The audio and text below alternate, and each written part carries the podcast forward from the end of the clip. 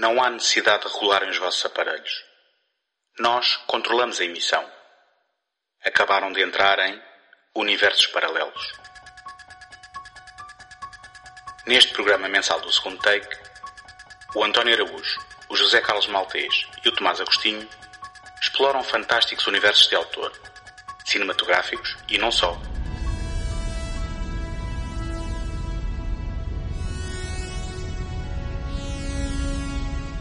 Mundos distantes em planetas desconhecidos até às áridas planícies do faroeste, não haverá pedra por virar numa busca contínua pela centelha de criatividade que alimenta a nossa imaginação. Relaxem e desfrutem.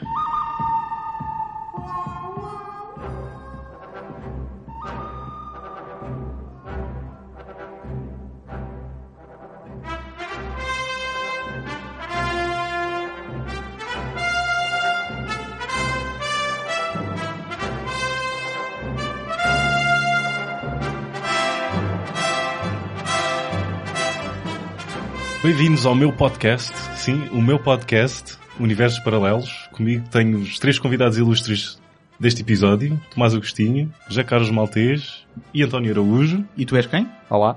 Tiago Laranjo. Olá, Tiago. Muito obrigado por nos Parece. teres convidado ao teu programa. Obrigado. Do que é que vamos falar hoje, Tiago?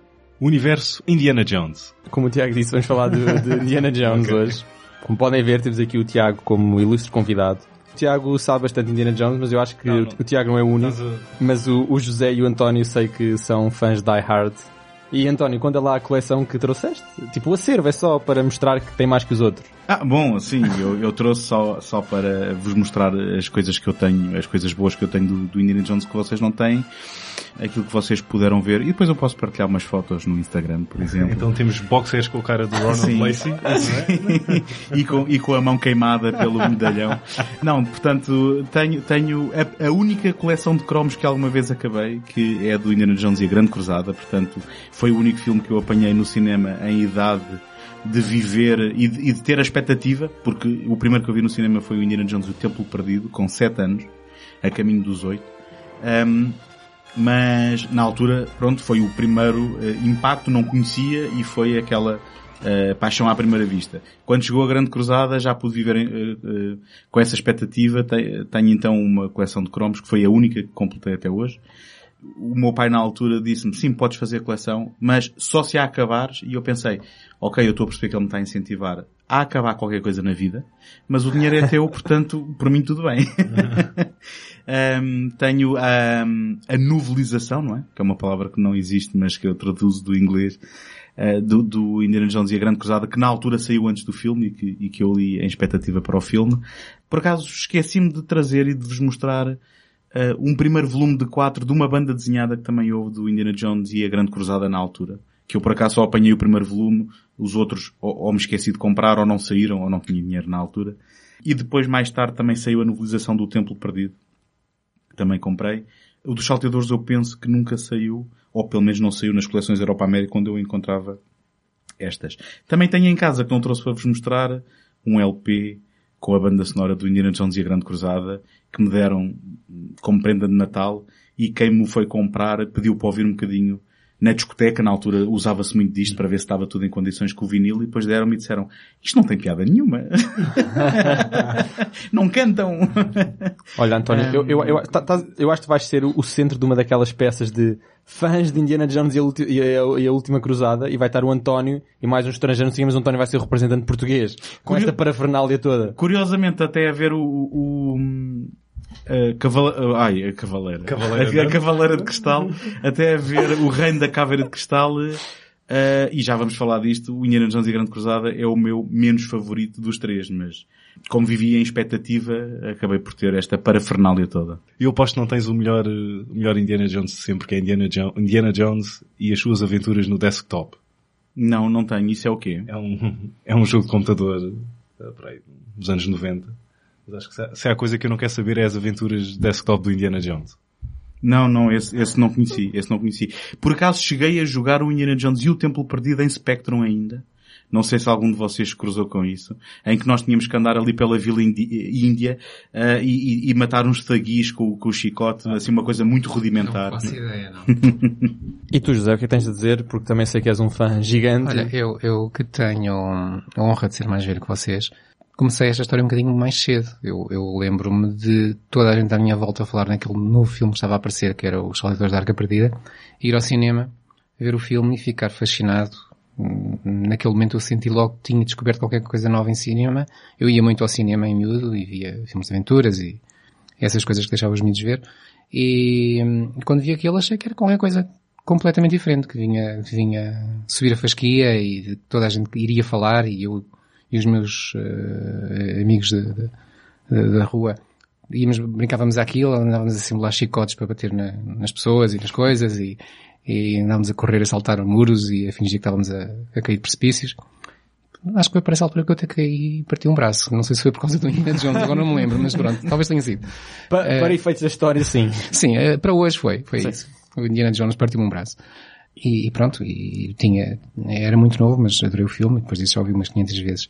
E os outros dois, quando saíram, obviamente, já sabia o que era, já estava ansiosamente à espera deles e fui vê-los e saí muito agradado de ambos. Diz, diz. Os outros três. Não, os outros dois. os outros dois.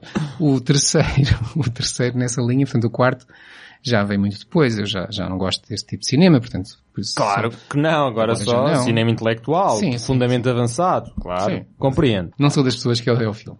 E tu, Tiago? A tua experiência se calhar foi semelhante à minha. Se, se eu odeio... Não, a minha primeira experiência... Então, queres contar a tua? Não, quero começar pela tua. Ah, ok. Não, é uma, uma experiência muito simples. Ah, comprei o... Eu, eu acho que já, já tinha... Por certo já tinha visto os filmes ah, na televisão. E adorei. Não sei se já tinha uma noção de quem é que era o Spielberg ou o que é que ele fazia ou... Se já tinha visto o ET, não sei, não faço a mínima ideia.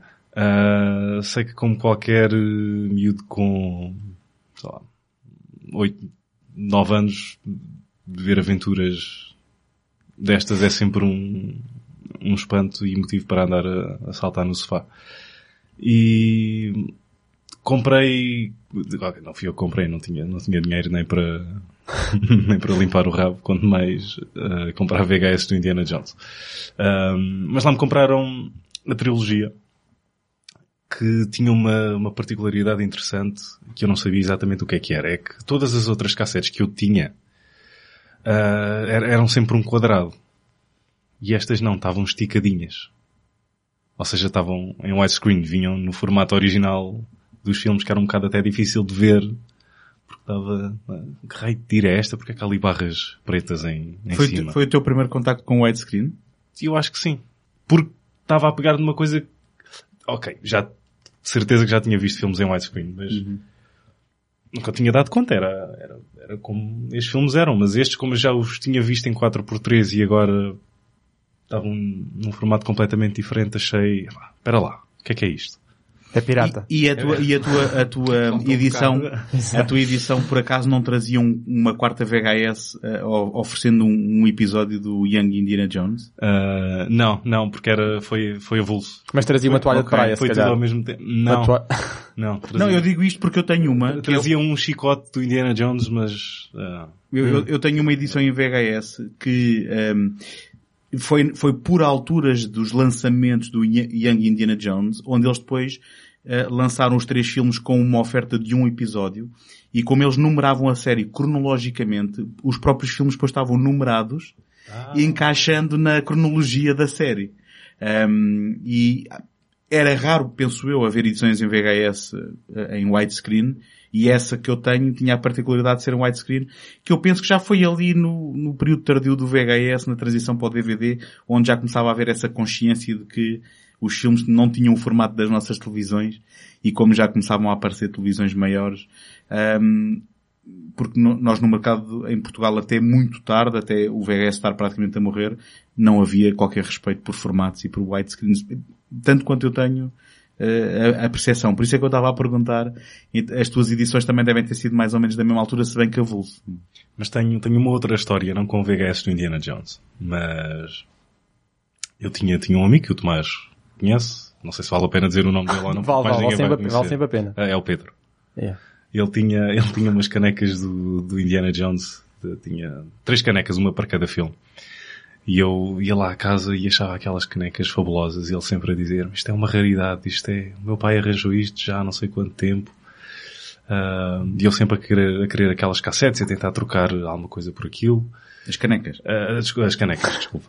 Mas eu, eu sabia que haveria ali, ele estava só a jogar um jogo comigo, ele, ele não queria as, as canecas para nada. E ele lá consegui trocar qualquer coisa pelas canecas, deve, deve, devem ter sido para aí 5 jogos da Xbox 360.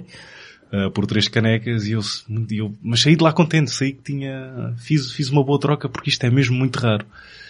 E pronto, pá, os anos passam-se, eh, eu mudo de casa e quando estou, sei lá, vamos, vamos saltar para a frente uns três anos, quando estou a tirar as cassetes, as, as canecas, Sim, sim.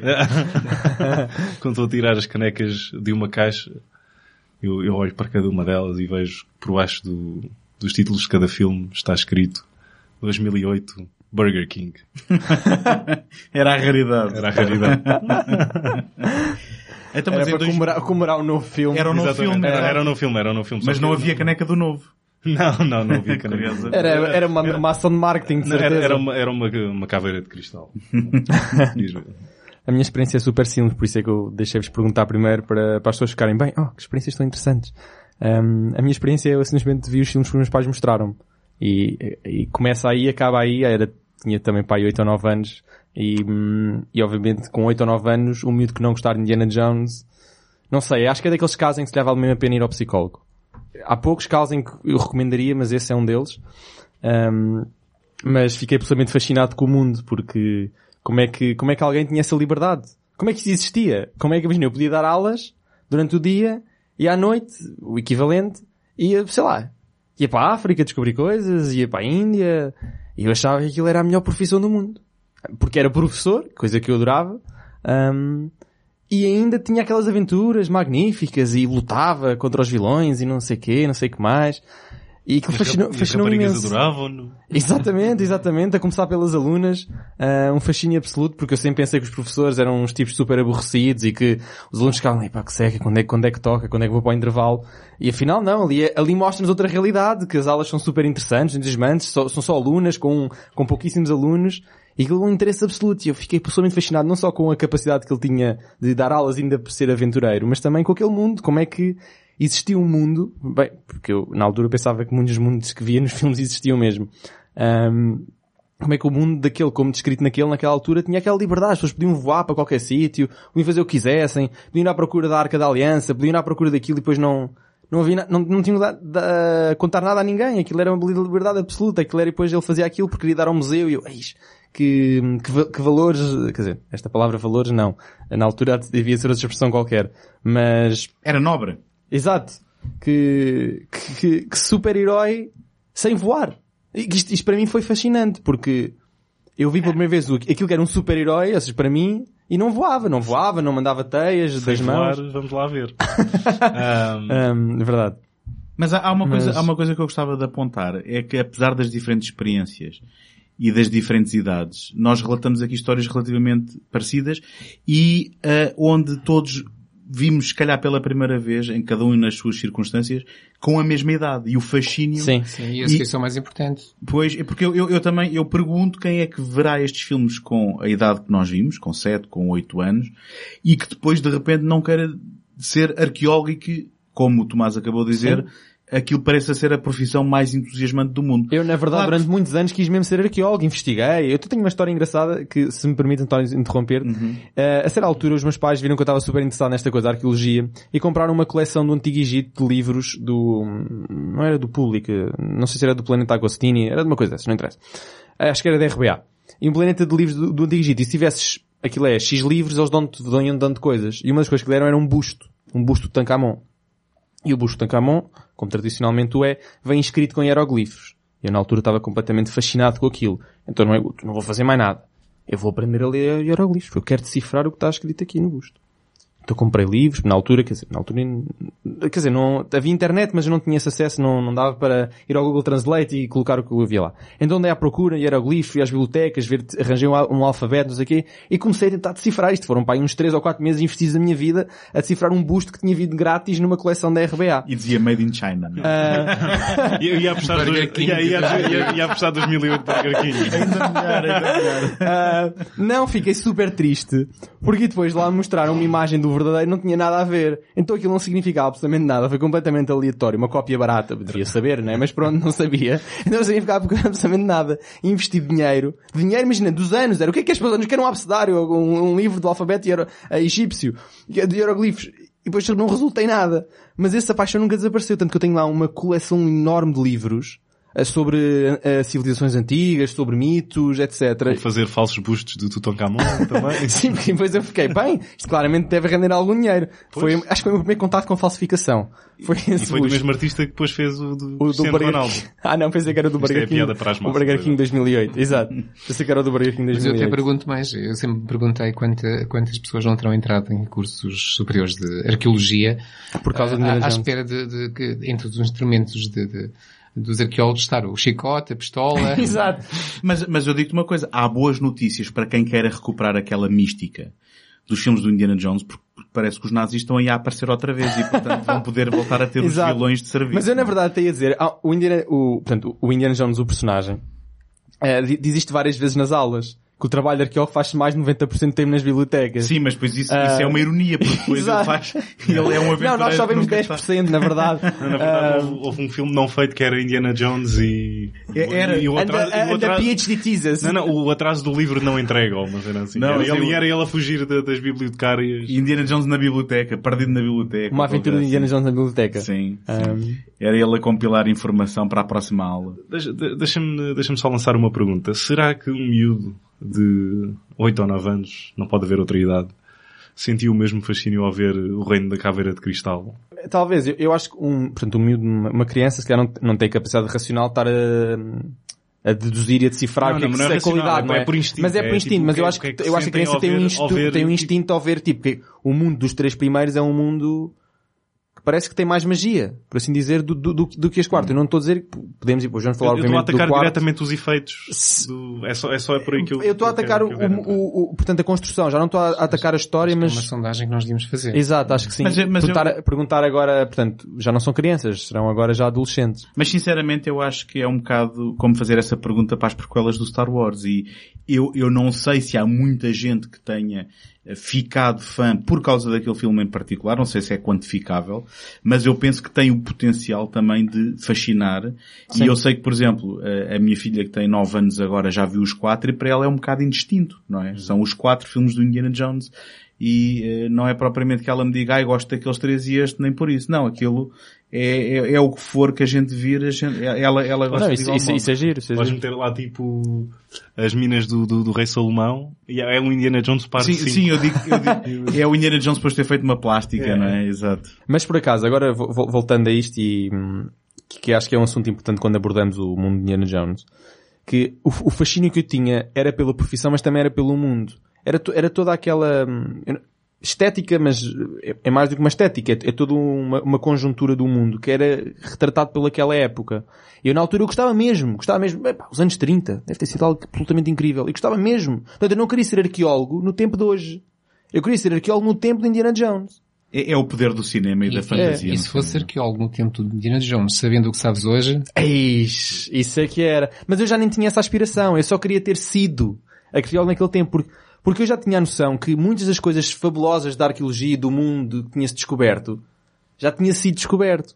Um, e depois lá está, ao ler aqueles livros sobre civilizações antigas e não sei, comecei a perceber-me que, à medida que o tempo passa, as grandes coisas épicas são cada vez menos prováveis de serem descobertas, porque há cada vez, se calhar, menos para descobrir, ou então estamos errados e há muita coisa aí para descobrir. Mas a fascina era aquela época. Mas, mas Um, desculpa, em relação à época é uma coisa interessante também.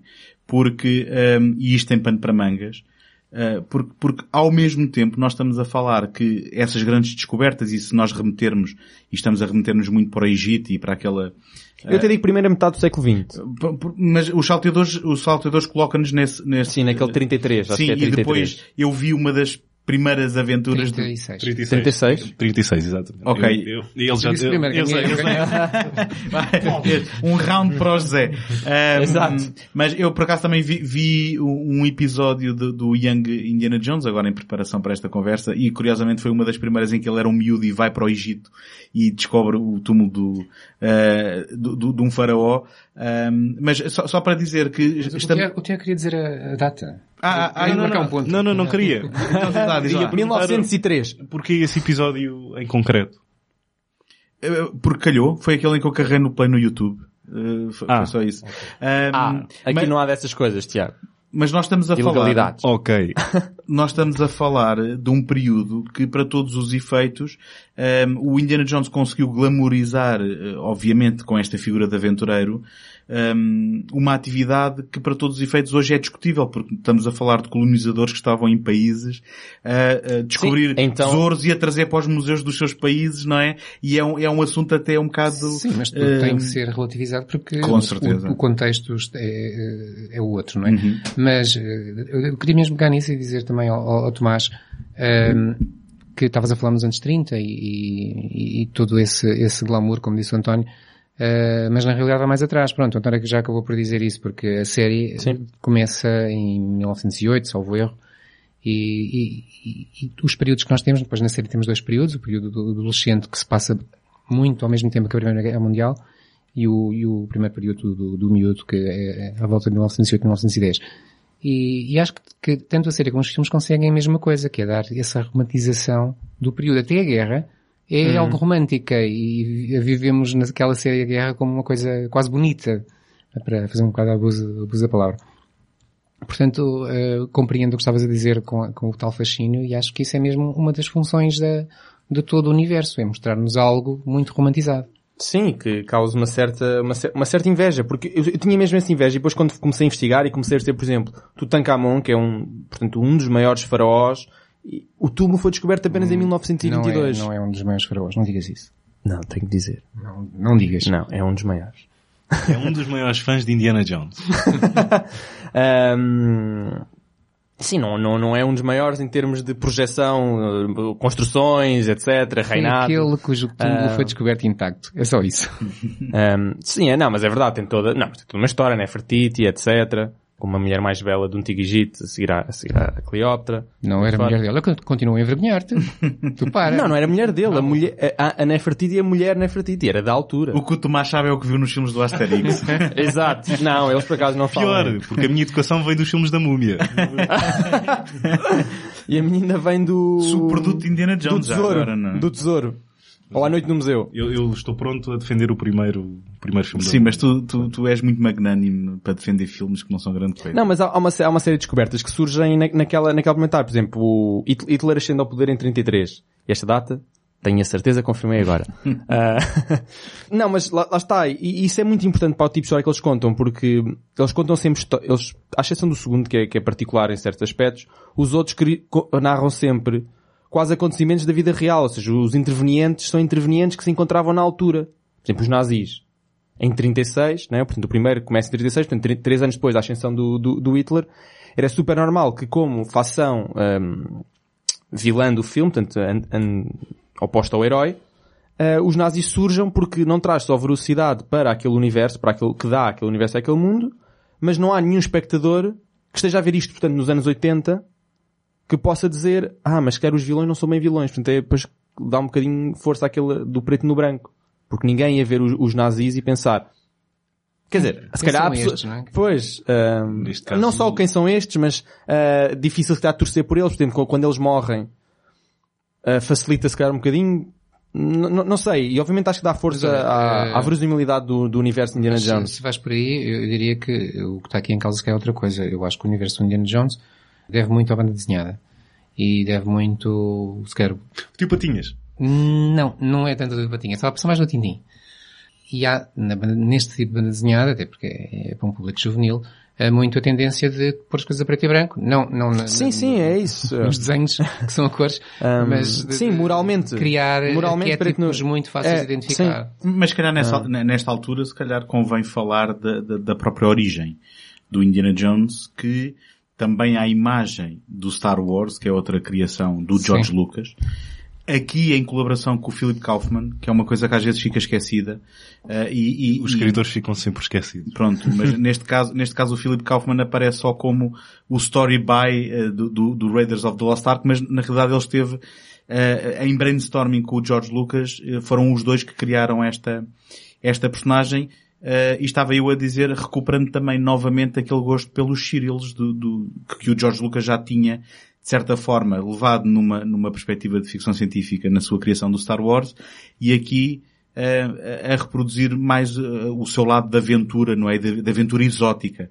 Um, e só mais tarde é que então entra uh, o Lawrence Kasdan, uh, porque o, o argumento dos saltadores da Arca Perdida foi feito quase em pandan com o do Império Contra-Ataca e com uh, a morte da... Uh, Lee Brackett. Da Lee Brackett, obrigado Tiago. Uh, o Lawrence Kasdan é trazido para o Império Contra-Ataque e como eles gostavam tanto do trabalho do Lawrence Kasdan, acabaram por criar sinergias e ele acabou a colaborar uh, na, na, escrita do, dos Salteadores da Arca Perdida. E depois há uma, há uma coisa muito interessante, que é, acho que até há transcrições, acho que não há gravações, mas há transcrições de um, uma sessão que houve entre George Lucas, Lawrence Kasdan e Steven Spielberg, onde depois eles foram já com a personagem mais ou menos delineada, foram uh, mandando uh, para, para o saco ideias de quais seriam as aventuras que poderiam ter para depois o Lawrence Kasdan ir e escrever o argumento. Isso, aconteceu também no, uh, no Templo Perdido. Bom, e, e, e, acontece que há cenas do Templo Perdido que foi dessa primeira sessão, digamos outtakes daquilo que não foi aproveitado nos salteadores e que acabaram no Templo Perdido. Um, mas isto tudo só para dar continuidade àquilo que estava a dizer, de que também o Indiana Jones, e porque tem ali o George Lucas e não é por acaso, na sua criação, recupera aquele espírito de, de dos serials e de, quando ele era miúdo e via também aventuras exóticas e, e, e, com personagens que ele quis recriar agora para um público dos anos 80. É muito, é muito recorrente um, em toda a série haver elementos que são abandonados de filme para filme, depois eles vão pegar e inserem num título mais à frente. Isto porque, isto porque ah, depois o... quando o Steven Spielberg entra, ah. uh, e depois quando o Harrison Ford encarna o Indiana Jones, há depois ali uma procura também de haver uma certa unanimidade em que aquilo que vai parar aos filmes tem, tem que ser algo em que toda a gente esteja de acordo.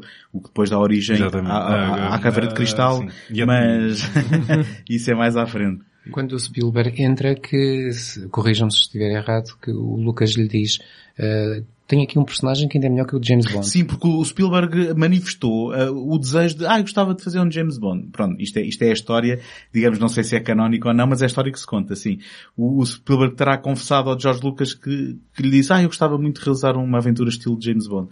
E o, e o George Lucas disse, ah, deixa lá estar que eu tenho aqui uma coisa muito melhor. E é aí que o Spielberg entra então um, nesta conversa e desde então Indiana Jones, tirando obviamente os Young Indiana Jones e a série de televisão, no cinema nunca existiu sem Steven Spielberg. Um, outra influência do James Bond uh, na série foi o facto de esta regra depois foi quebrada, mas eles quererem um, uma rapariga diferente para cada filme. Uh, Era a Bond Girl. Exatamente. A Jones, Jones Girl. Girl. A Jones Girl. A Jones Girl.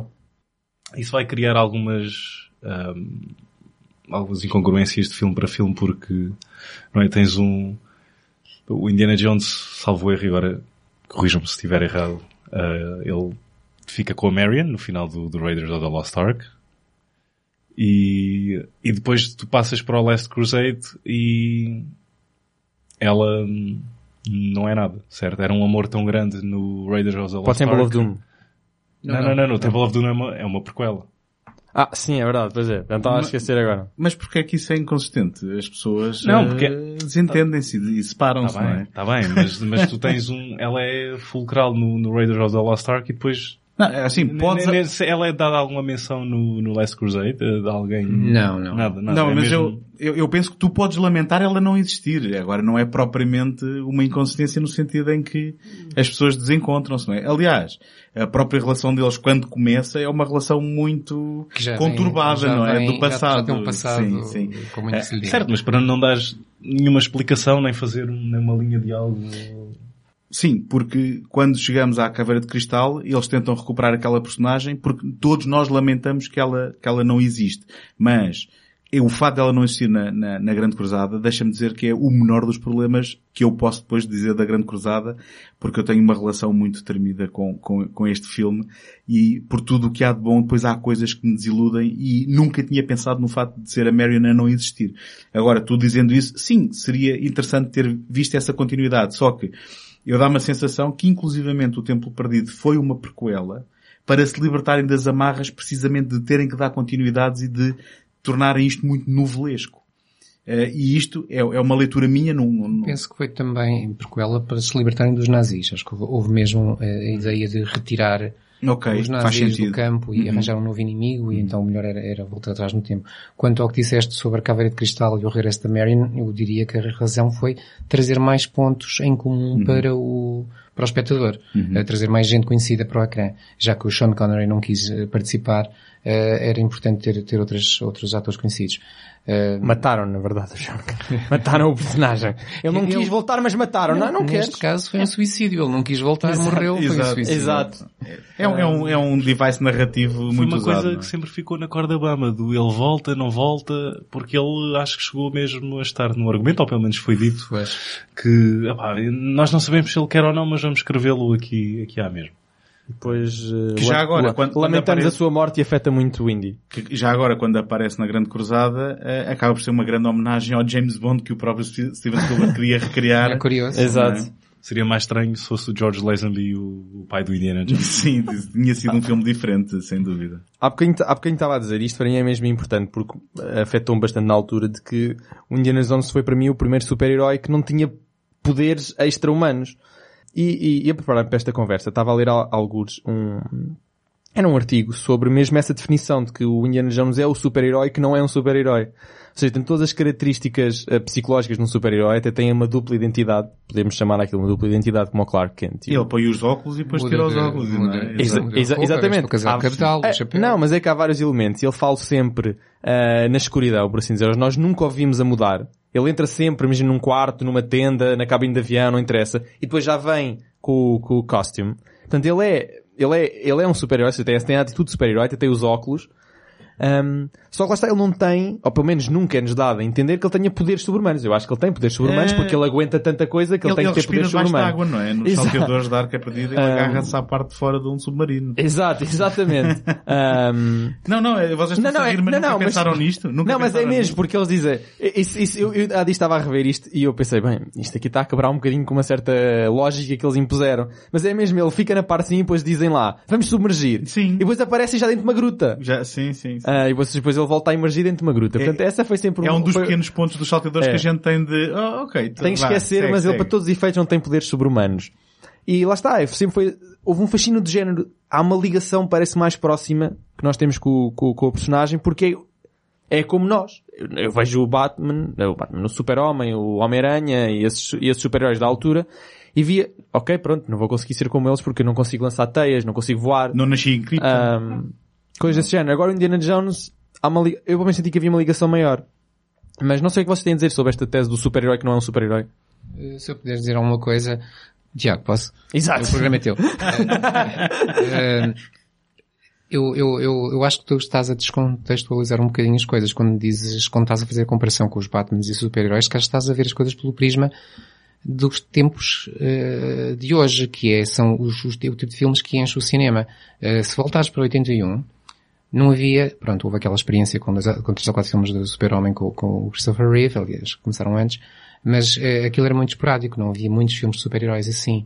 O que havia mais eram os, os tais heróis, uh, às vezes mais militarizados, como os Rambos e os, e os Comandos, ou outras vezes um, um super, um super-herói, já eu ia dizer, não era super-herói, mas também parece, que se compara, para mim, muito com, com, com o Indiana Jones, é, o, é o, é o personagem do, do Die Hard. Uh, John McClane. O, o McClane porque esse também está sempre a levar pancada, está sempre a cair, está sempre ferido, está sempre a morrer, mas ele lá vai aguentando e lá vai continuando. E, e era, era, o típico herói dos anos 80. Que, uh, herói americano que tenta mas trazer assim algum... acho que é diferente de Indiana Jones. Aquele herói de queixo feito, tipo, e aí vem muitos filmes de aventura dos anos 50, tipo... Não, mas acho, acho que falta, toda aquela questão da segunda identidade Um, e esses aí... Sim, sim, compreendo. Mas lá está, eu também É uma mais... visão atual, ou seja, uma visão contemporânea de um filme da época. É, é, é, é verdade. Mas... Sim, mas como eu estava a dizer há pouco, há um lado mais cartunístico no, no, no não sei se o valor existe, no, no Indiana Jones, o que haveria, por exemplo, no McLean do, do Die Hard. Portanto, aí sim, isso aí é equiparável à, à, àquilo. Eu na altura, é, eu estava a falar de super-heróis, por exemplo, banda desenhada, não é? Não estava a falar, sim, sim, não estava a falar do cinema da época de super-heróis, mas super-herói, super-herói. É um, é um filme de, de uma matiné de sábado de manhã, não é? É um, é um, é um serial. Sim, sim.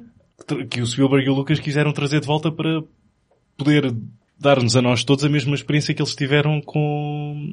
Não, claro, com, claro. Com os filmes há, da Republic há, há Pictures. Uma... Eu, eu, diria que o espírito que se quer capturar acaba por ser um bocado o mesmo.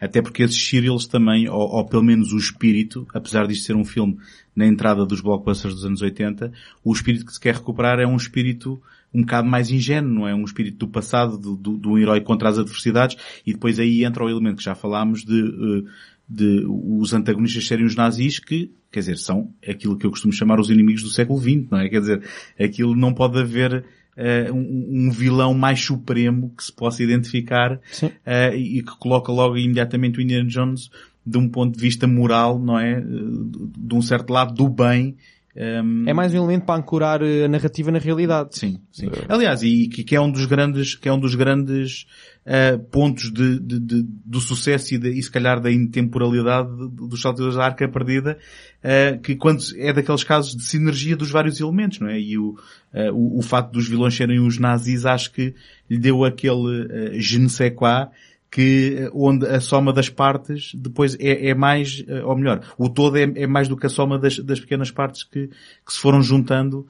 um, e, e, e, ao qual depois tentaram voltar no terceiro depois de, da, da, experiência um bocadinho mais falhada no segundo, se bem que eu tenho também coisas a dizer sobre isso. Não, era o que eu ia dizer. Uh, acho que se nota muito a falta dos nazis, que era uma coisa que eu nunca, nunca achava. exato, nunca, nunca, exato, nunca acharia que uh, Mas nota-se muito a falta dos nazis no Templo Perdido quando tens ali não, mas uns traços mais estereotipados de não, é o, eu, eu, eu, eu, digo sempre que o segundo, portanto, o, tempo o, o, tempo perdido é uma coisa... O tempo tá. perdido, Indiana Jones e o tempo perdido. Um... Não, eu gosto, eu, eu gosto. Uh, não, acho que está tá, tá mesmo, está tá um bocadinho fora, toda esta questão do realismo estavas a falar, de toda uma, está um bocadinho fora, mas, mas também está. Mas, mas há outra coisa que ainda, que ainda não falámos aqui, que acho que é importante falar, que é o facto do quarto filme ser o único filme que se passa segunda pós, é, pós Segunda Guerra Mundial. É, é, não é? Sim, sim. 57. Um, 57, exato. E isso muda tudo. Muda completamente a atmosfera. Portanto, os nazis já não são uma, uma, uma, uma, uma facção uh, anti, anti tudo, em, mas em que ainda estava na, na, em potência, de certa forma, porque não havia nada concreto ainda que tivesse acontecido porque acho que o, o, a última cruzada é antes de 39, Sim, não é? é 38. Pronto, portanto, Segunda Guerra Mundial podia estar assim em ebulição, mas, a ebulição, estava em preparação, mas ainda não, não tinha acontecido. Mas o segundo filme... Já andavam a queimar livros, pelo menos, não é? Sim, mas isso já, infelizmente já há, há muitos anos antes da Segunda Guerra Mundial. Mas o quarto filme, portanto, o, o, o Reino da Caveira de Cristal, não, e, e isso nota-se logo no início do filme. Toda aquela, já o, o fascínio e o, ao mesmo tempo o medo da bomba nuclear. E, e nesse isso, aspecto... Isso nota-se mesmo aspecto... aquela atmosfera que se vivia e que também, de certa forma, estava-se estava a passar-se para os anos 80, finais dos anos 70, anos 80, ainda havia o medo, né, da Guerra Fria, etc. Portanto, já começa a refletir não só o tempo da época dos anos 50, pós na Guerra Mundial, mas também os te o tempo e os medos dos anos 80, que é engraçado, parece que o filme de 2008 está também a, prestar uma homenagem aos tempos dos originários dos anos 80, dos medos que, que, que os afligiam. Se há, uma decisão, se há uma decisão que foi bem tomada, ou faz parte do grupo de decisões bem tomadas, um, do guião que esteve mais próximo para entrar em produção, que foi o do, do, do Frank Darabont, o Indiana Jones and the City of Gods, uh, que começava e tinha, e, e, e, os vilões não eram muito bem definidos, era só uma semente nazi ou ex-nazi, uh, mas partia muito daí. Uh, uma boa alteração foi não ignorar a presença e a ameaça soviética e construir ali Sim, já nem, já nem estava a esquecer disso, né? Portanto, anos 50, a ameaça soviética, exatamente. mais bem conseguidos. Não estava a esquecer disso. E, e com uma figura feminina principal que acho que nos, nos outros filmes não, uh, não acontecia. Antagonista, não é? dizer. Sim. Sim. É, é- é uma das coisas que a gente não pode apontar a- a- ao reino da, da Cava de Cristal porque eu acho que é muito bem conseguido, porque estamos a falar de adaptarmos a nossa narrativa à idade também do ator, não é? Passaram-se muitos anos. E fazendo mais ou menos as contas de merceeiro, eles situaram-se ali naquela década e então fizeram um bocado o espelho daquilo que tinham feito com os nazis e com, com- com as ansiedades ou com, com, com aquilo que estava a, a borbulhar em termos daquilo que veio a ser a Segunda Guerra Mundial, sendo que aqui, em plena Guerra Fria, ameaça atómica, os vilões para todos os efeitos passaram São os comunistas. os, os russos, ah, e, e nesse aspecto, em termos de consistência temática, acaba por estar em linha com os outros. Eu concordo convosco quando se diz que o Templo Perdido é aquele que se calhar está mais à margem destas dinâmicas e destas lógicas. Agora eu tenho um, um grande problema com Indiana Jones e o Templo Perdido, porque foi o primeiro que eu vi, foi o primeiro que eu vi no cinema, e eh, já sabe que o primeiro amor é sempre, eh, é sempre E, eterno. e não tiveste medo? Tive na cena do coração em Do especial. Kalima. Sim. Não, não, não, não, no primeiro amor. Eh, não, bom, sim, são os dois o mesmo, não é? Ok. Portanto, Ahm, portanto, ma- mas é sem dúvida o que sai um bocadinho mais deste formato, é o mais exótico, é num país que nós não conhecemos, é com... ahm, Eu, na verdade, uma- até diria, não só exótico, desculpa interromper, o mais esotérico. Porque é aquele que sai, enquanto que os outros ainda conseguem enca- encaixar uma série de regras e depois eles operam mais ou menos disso, à exceção, de facto, do submarino. Por acaso, a arca, o facto da Arca da Aliança disparar raios e não sei o quê, acho que é, é E menos absurdo. fantasmas, e E fantasmas. fantasma. Acho que é menos absurdo o facto de Indiana Jones ter sobrevivido, sabes lá quantas horas ou minutos debaixo d'água do que o submarino. Bom, mas Ah, eu, mas eu, vamos, vamos- Mas acho que o tempo perdido tem, há, há toda uma aura diferente. Mas tudo isso que tu disseste passa-se nos salteadores. Agora aqui a questão é, eh, é, é um mundo eh, mais isolado, ou melhor, não é um mundo, é um universo mais isolado. Eh, portanto, não é, enquanto que o nazi é uma ameaça que todo o mundo reconhece, nós estamos aqui a falar de uma cultura que nem, nem, nem, toda a gente conhece, eu não conhecia, nem, nem hoje conheço muito bem. Estamos a falar de uma ameaça que são os Thagi, que, muito embora não fossem exatamente aquilo que, que é retratado no, no filme. Mas é daí que vem o problema. É, é daí, é porque tu não conheces. Exato, não- não- não tens uma depois- relação, E, e depois não, é, é esta a imagem que o filme dá. E eles depois ficaram muito marcados. eh, Atenção, com isso. atenção. Mas António, desculpa lá, eu não percebo. Não, não, uma realidade que nós não conhecemos. Então o filme fala de eh, escravatura infantil, Uhum, fala de fundamentalismo religioso, uhum, fala de colonialismo. uhum. Isto é- haverá alguma coisa Sim, sim, menos mas- distante de nós? Ah, vamos lá ver. Tudo isso é verdade, mas em termos daquilo que foi utilizado para apresentar isso, as pessoas podem se sentir mais distanciadas. Sim, agora, agora, mas, mas, mas repara uma coisa. Ahm, para mim, de certa forma, em retrospectiva, porque eu obviamente com 7 anos não pensava em nada disto, acaba por ser se calhar aquele que mais eh, recria o tal espírito que se cria originalmente na formação ou na, ou na criação da personagem recriar em termos de serials, porque os serials eram exatamente isso. Hoje é uma aventura aqui, para a semana é uma aventura ali, e aqui, hum, enquanto na Grande Cruzada, ah, vamos recuperar o espírito do primeiro, o segundo é mais aquele que, não, agora vamos fazer uma aventura diferente. E, portanto, também nesse aspecto, eu penso que tem o seu lugar, e obviamente, dada a minha parcialidade e dados estes argumentos, continua a ser um filme que eu até hoje defendo, apesar do próprio Spielberg não o fazer, não é? Mas não achas que, que esse mesmo tom sombrio ahm, e ácido que o filme tem não é contraditório a esse tal espírito dos serials que tu, que tu dizes que o filme recupera? Pode ser que até seja, mas quer dizer, eles não iam, eles não iam reproduzi-los exatamente, não é? Iam partir de, olha, olha que de um certo Shot e espírito. Arca Perdida há lá shot for shot de, de, de- se tu fores ver alguns serials que Sim, mas esse é o primeiro, esse, esse é o primeiro, esse é aquele em que estava ali a... Na verdade, esse, esse até é o único que não tem Indiana Jones no nome.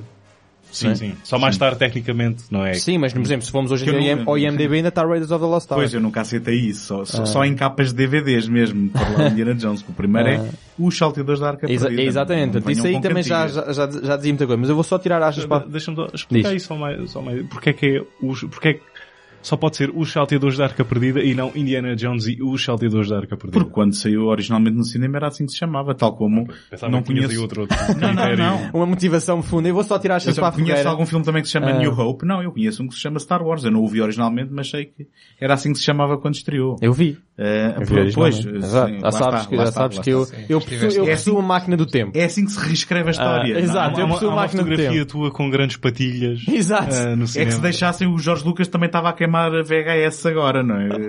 Das Quem sabe o que é que ele estará a Olha, fazer. já, já, já repararam que A nadar sem portanto, dinheiro. o Indiana Jones é responsável por recuperar artefactos e nos filmes todos eu só ouvia recuperar dois artefactos. E visto destruir muitos. Exatamente. Exa Bom, na, mas na a verdade, destruir para, para sobreviver. Não, não, não, ele destrói. lá. Não só mostra uma certa indiferença para montes de coisas. Por exemplo, há coisas que eu podia meter ao bolso para levar para o museu. Tem, imagina, então agora no, no Reino de Cristal há lá coisas pequenas que ele podia meter ao bolso e levar, que tinham tanta Mas validade. isso pesa, isso pesa nos bolsos, pá. No bolso, não, desculpa, tem que- é- é- aquela, aquela, aquela mochilinha, não é mochilinha, aquela saco, saquinho dele, que dá para tudo e nunca se destrói. Eu já ouvi debaixo da água, já ouvi a ser atirado não sei de onde. É de cabedal, E- não é? Tu, tu, É de cabedal, mas deve ser um cabedal. tu tiveste com como a- vontade de chamar a panasquinha do Indiana Jones, não foi? Mas sim, só vemos-la recuperada em que é a Arca da Aliança, que depois vemos-la a aparecer no, portanto, no quarto, e, o, e a cruz, do, da última cruzada. Mas não é verdade, Mas porque... o Santo Graal vai... Eles perdem o Santo Graal...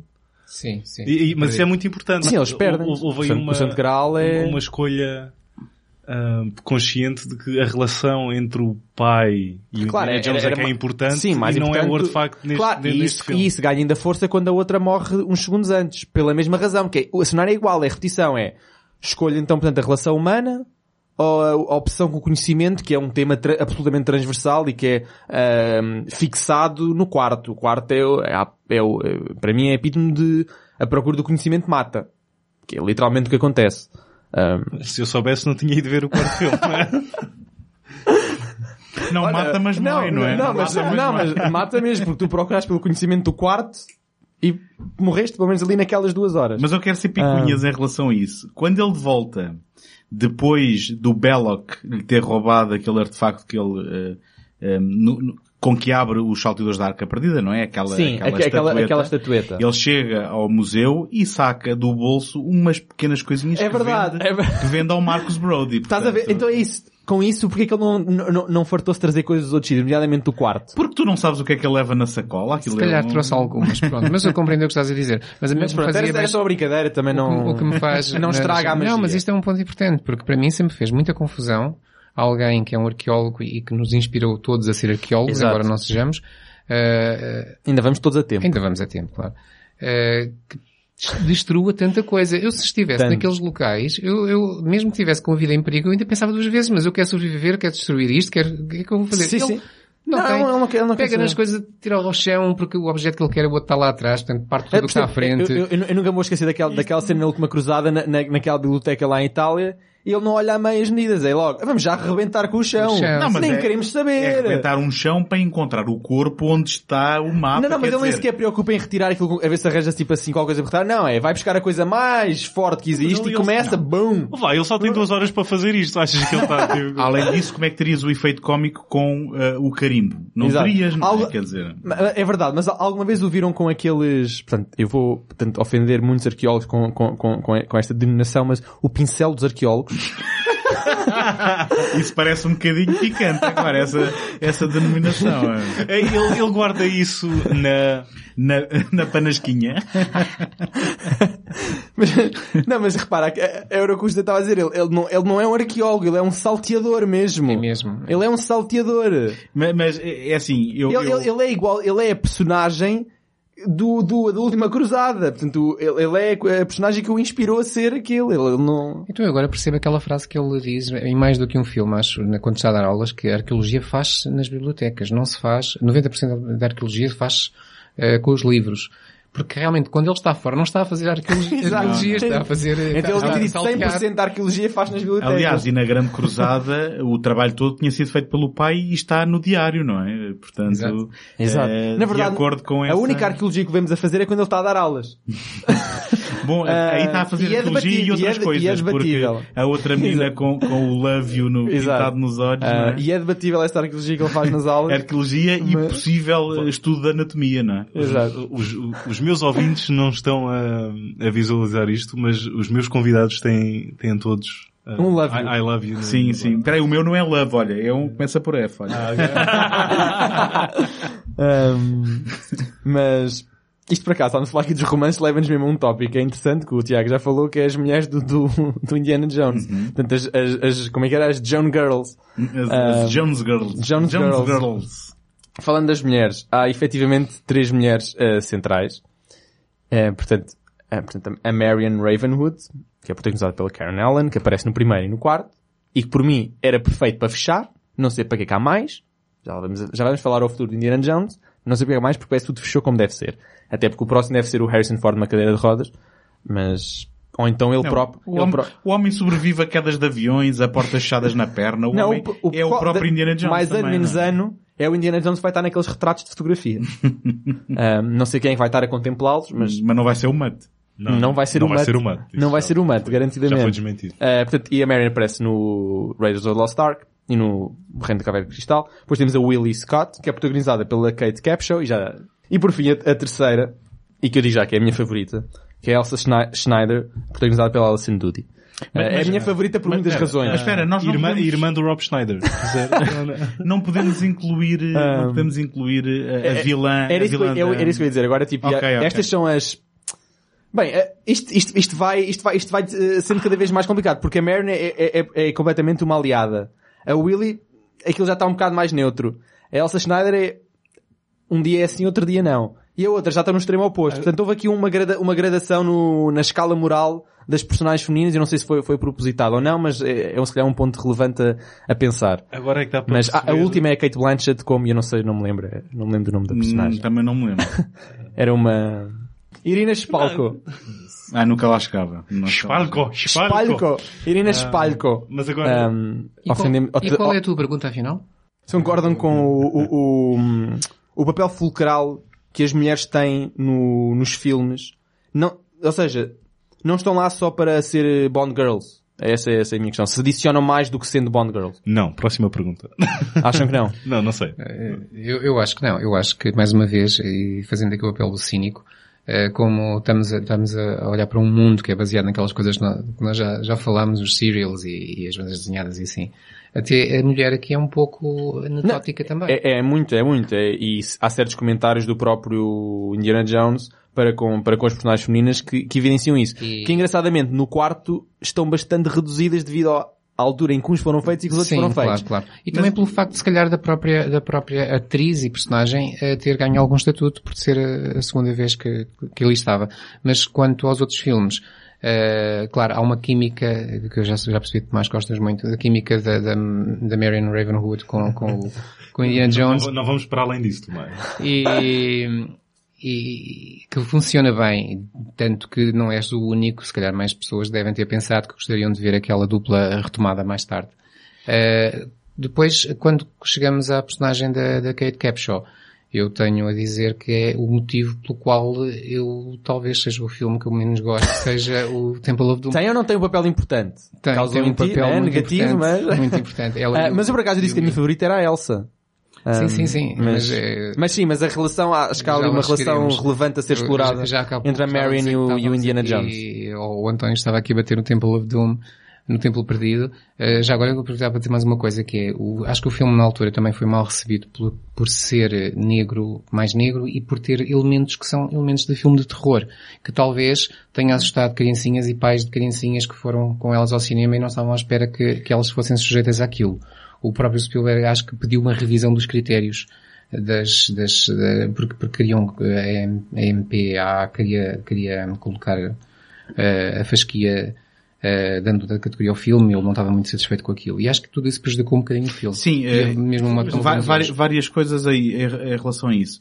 O Indiana Jones e o Templo Perdido, em combinação com o Gremlins, deram origem à, à, à classificação etária PG-13, porque eh, eles nunca seriam elegíveis para o Parental Guidance, onde os pais poderiam levar as criancinhas, eh, mas também uh, comercialmente se fosse dado o 15, que seria, uh, acho eu, a classificação etária seguinte, poderia perder muito público e box office. E então também por causa da importância, porque são dois filmes da Amblin e o Red Dawn também dizes tu. O Red Dawn foi depois o primeiro... Não, não é da Amblin, mas acho que foi o primeiro foi depois a o primeiro PG-13. a, a sair com o PG-13, mas foi por causa dos, desses dois filmes da Amblin que essa discussão surgiu. Mas eu queria responder, discordando um bocado do, do, do, do José em relação a achar que os elementos femininos não são apenas aqui como uh, são as Bond Girls para o James Bond, porque um, logo a começar na Marion Ravenwood, um, nós temos uma, uma personagem que é bastante independente, que quando é apresentada está alguns no Nepal com um negócio onde faz concursos e ganha concursos de, de, de bebida de alguém que... De braço de ferro? Uh, não, não é, não é de braço de ferro. Não, é de, é de bebida, é de bebida. É de bebida. Aqui, aqui vê-se que eu é que sou o convidado porque eu... É, és o expert, és o expert. Não, é o expert. Não, que eu não vi os, eu não revi os filmes, uhum. eu sou só uma mosca na parede aqui. Não, é, é verdade que ela tem que ser salva a espaços, só que quando se vê uh, apanhada, capturada pelos vilões, ela tenta urdir um plano para embedar o Belloc para pegar na faca e fugir e portanto ela tem uma vivacidade. Tem uma independência como personagem. Por isso mesmo de todas as personagens sim, femininas sim. é aquela que ganha um, um, maior estatuto, acho eu. Sim, sim. E, e, e, portanto não é que depois não se caia nos mesmos um, nos mesmos lugares comuns de uma qualquer outra uh, sidekick feminina, mas pelo menos na sua caracterização ela é diferente. No que diz respeito a Willie Scott, ou, ou a Kate Capshaw, neste caso a atriz. Um, é assim, se realmente se provoca isso, eu convido-te a ver o Indiana Jones e o Tempo Perdido sem som. E se calhar ela uh, seja mais digerível.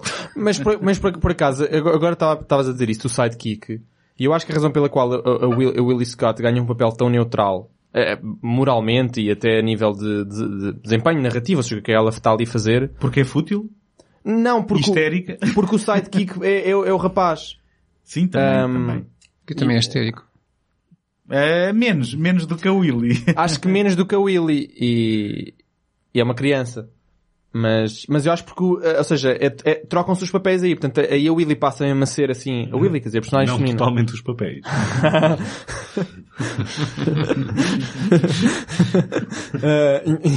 you shoot, you shoot, Tata Chan.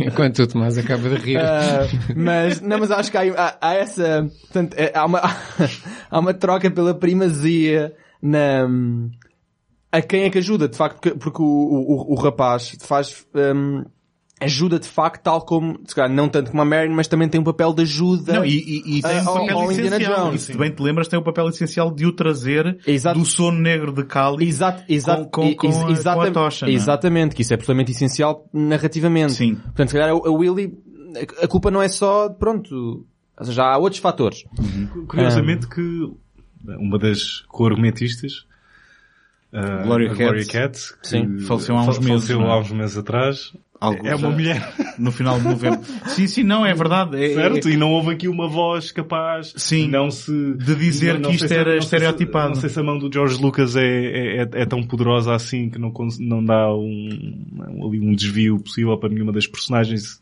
Se a ideia já está tão acimentada que não pois, há, é isto e acabou. Há aqui a curiosidade também de que o, uh, como é que é? Hillard Huyck, e a Gloria Katz, que escreveram Indiana Jones e o Templo Perdido, serem amigos de, longa data do George Lucas, fizeram algum trabalho de, de, de, polimento de diálogos no Star Wars, escreveram, acho eu, o American Graffiti para o, para o George Lucas, e, e, isto também tem um bocado a ver, e agora isto se calhar já é juízo de valor da minha parte, mais do conhecimento factual, mas tem um bocado a ver também com uh, o George Lucas ter sido preponderante, como, como o próprio José depois disse que o Steven Spielberg uh, não, não, também ele próprio não está satisfeito com o Indiana Jones ter perdido, uh, e, e, neste aspecto ter amigos a escrever o argumento se calhar traduziram melhor aquilo que era as suas vontades do que, por exemplo, no primeiro, onde se calhar foi uma decisão mais unânime, uh, quando o Lawrence Kasdan era um colaborador se calhar de, de, igual forma como o Steven Spielberg e o George Lucas, e aqui ele, tendo amigos, traduziu um bocado a visão dele.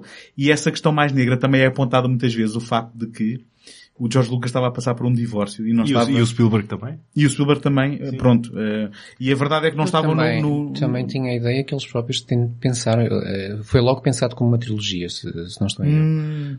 Eu- eu- eu- isso é capaz de ser relatado, mas eu duvido disso, por alguma E- Por isso, se calhar por isso é que o pensou-se primeiro não se sempre chama fazer- Indiana Jones. E pensou-se sempre fazer um segundo episódio mais negro, até Hum. por eh, comparação com o que tinha acontecido com a Guerra das Isso parece-me a típica frase para se pôr num EPK promocional e não me parece nada verdade olhando para os filmes. Mas isso é a minha opinião. Não Eu, sei. eu acho que o ponto de partida, acho que foi assim que o, que o George Lucas conseguiu convencer o Spielberg.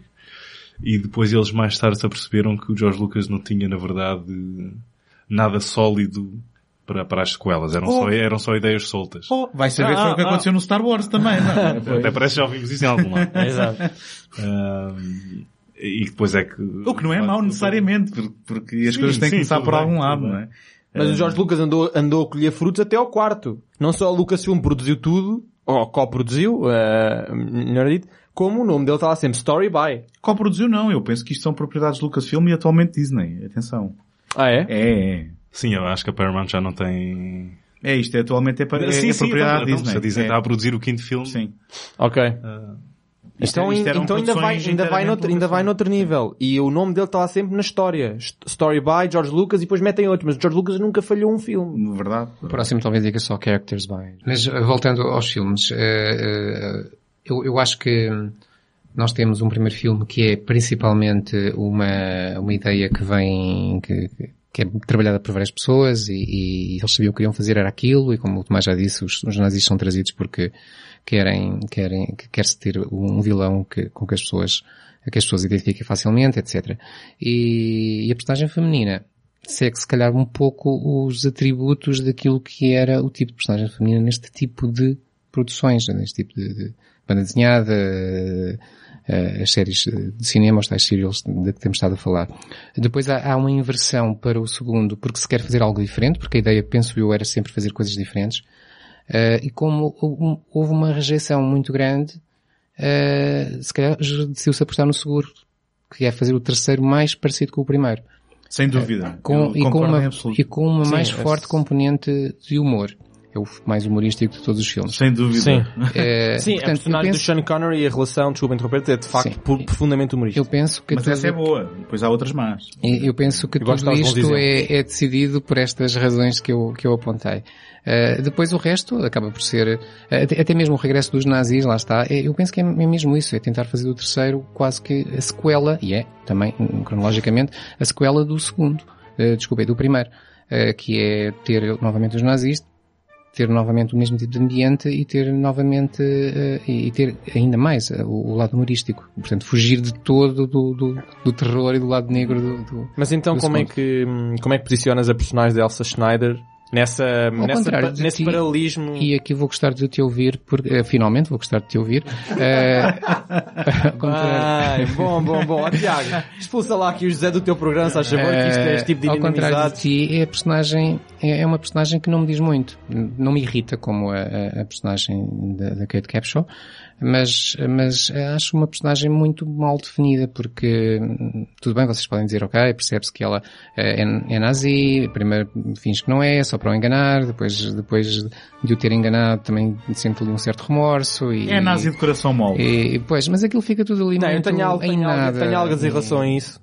e, e, e, portanto Ah. a personagem não me diz muito por isso, mas pronto, uh, defendo. Não, mas não, porque a, personagem não, não, não, só sempre me interessou devido à sua ambiguidade moral, porque ela umas vezes parece que está do lado dele, outras vezes parece que está contra ele, mas é a primeira personagem que é, portanto, formalmente nazi, mas que tem problemas com, com, com o que os nazis fazem. Ela tem enormes problemas com eles queimarem livros. Tem um enorme problema com a ideologia nazi. Ela, na verdade, eu até poderia dizer que ela juntou-se não lhe vou dizer por obrigação, porque isso é um argumento um bocadinho complicado, não é? Foi por obrigação, obviamente ela quis juntar-se, mas porque ela tem um fascínio e obsessão pelo conhecimento, por descobrir, que para mim acho que é um dos temas que é transversal à série, à saga, e, e ela juntou-se porque os nazis, portanto, sendo ela alemã, eram, eram portanto, o corpo que podia dar mais forma a essa, a ela prosseguir esse- essa, essa sua paixão pelo conhecimento. Mas ela sempre teve problemas com o que os nazis faziam, por isso é que ela às vezes ajudou Indiana Jones e depois a- alinha-se outra vez contra ele, e depois quando vê que aquilo está mesmo muito mal, aju- ajuda outra vez.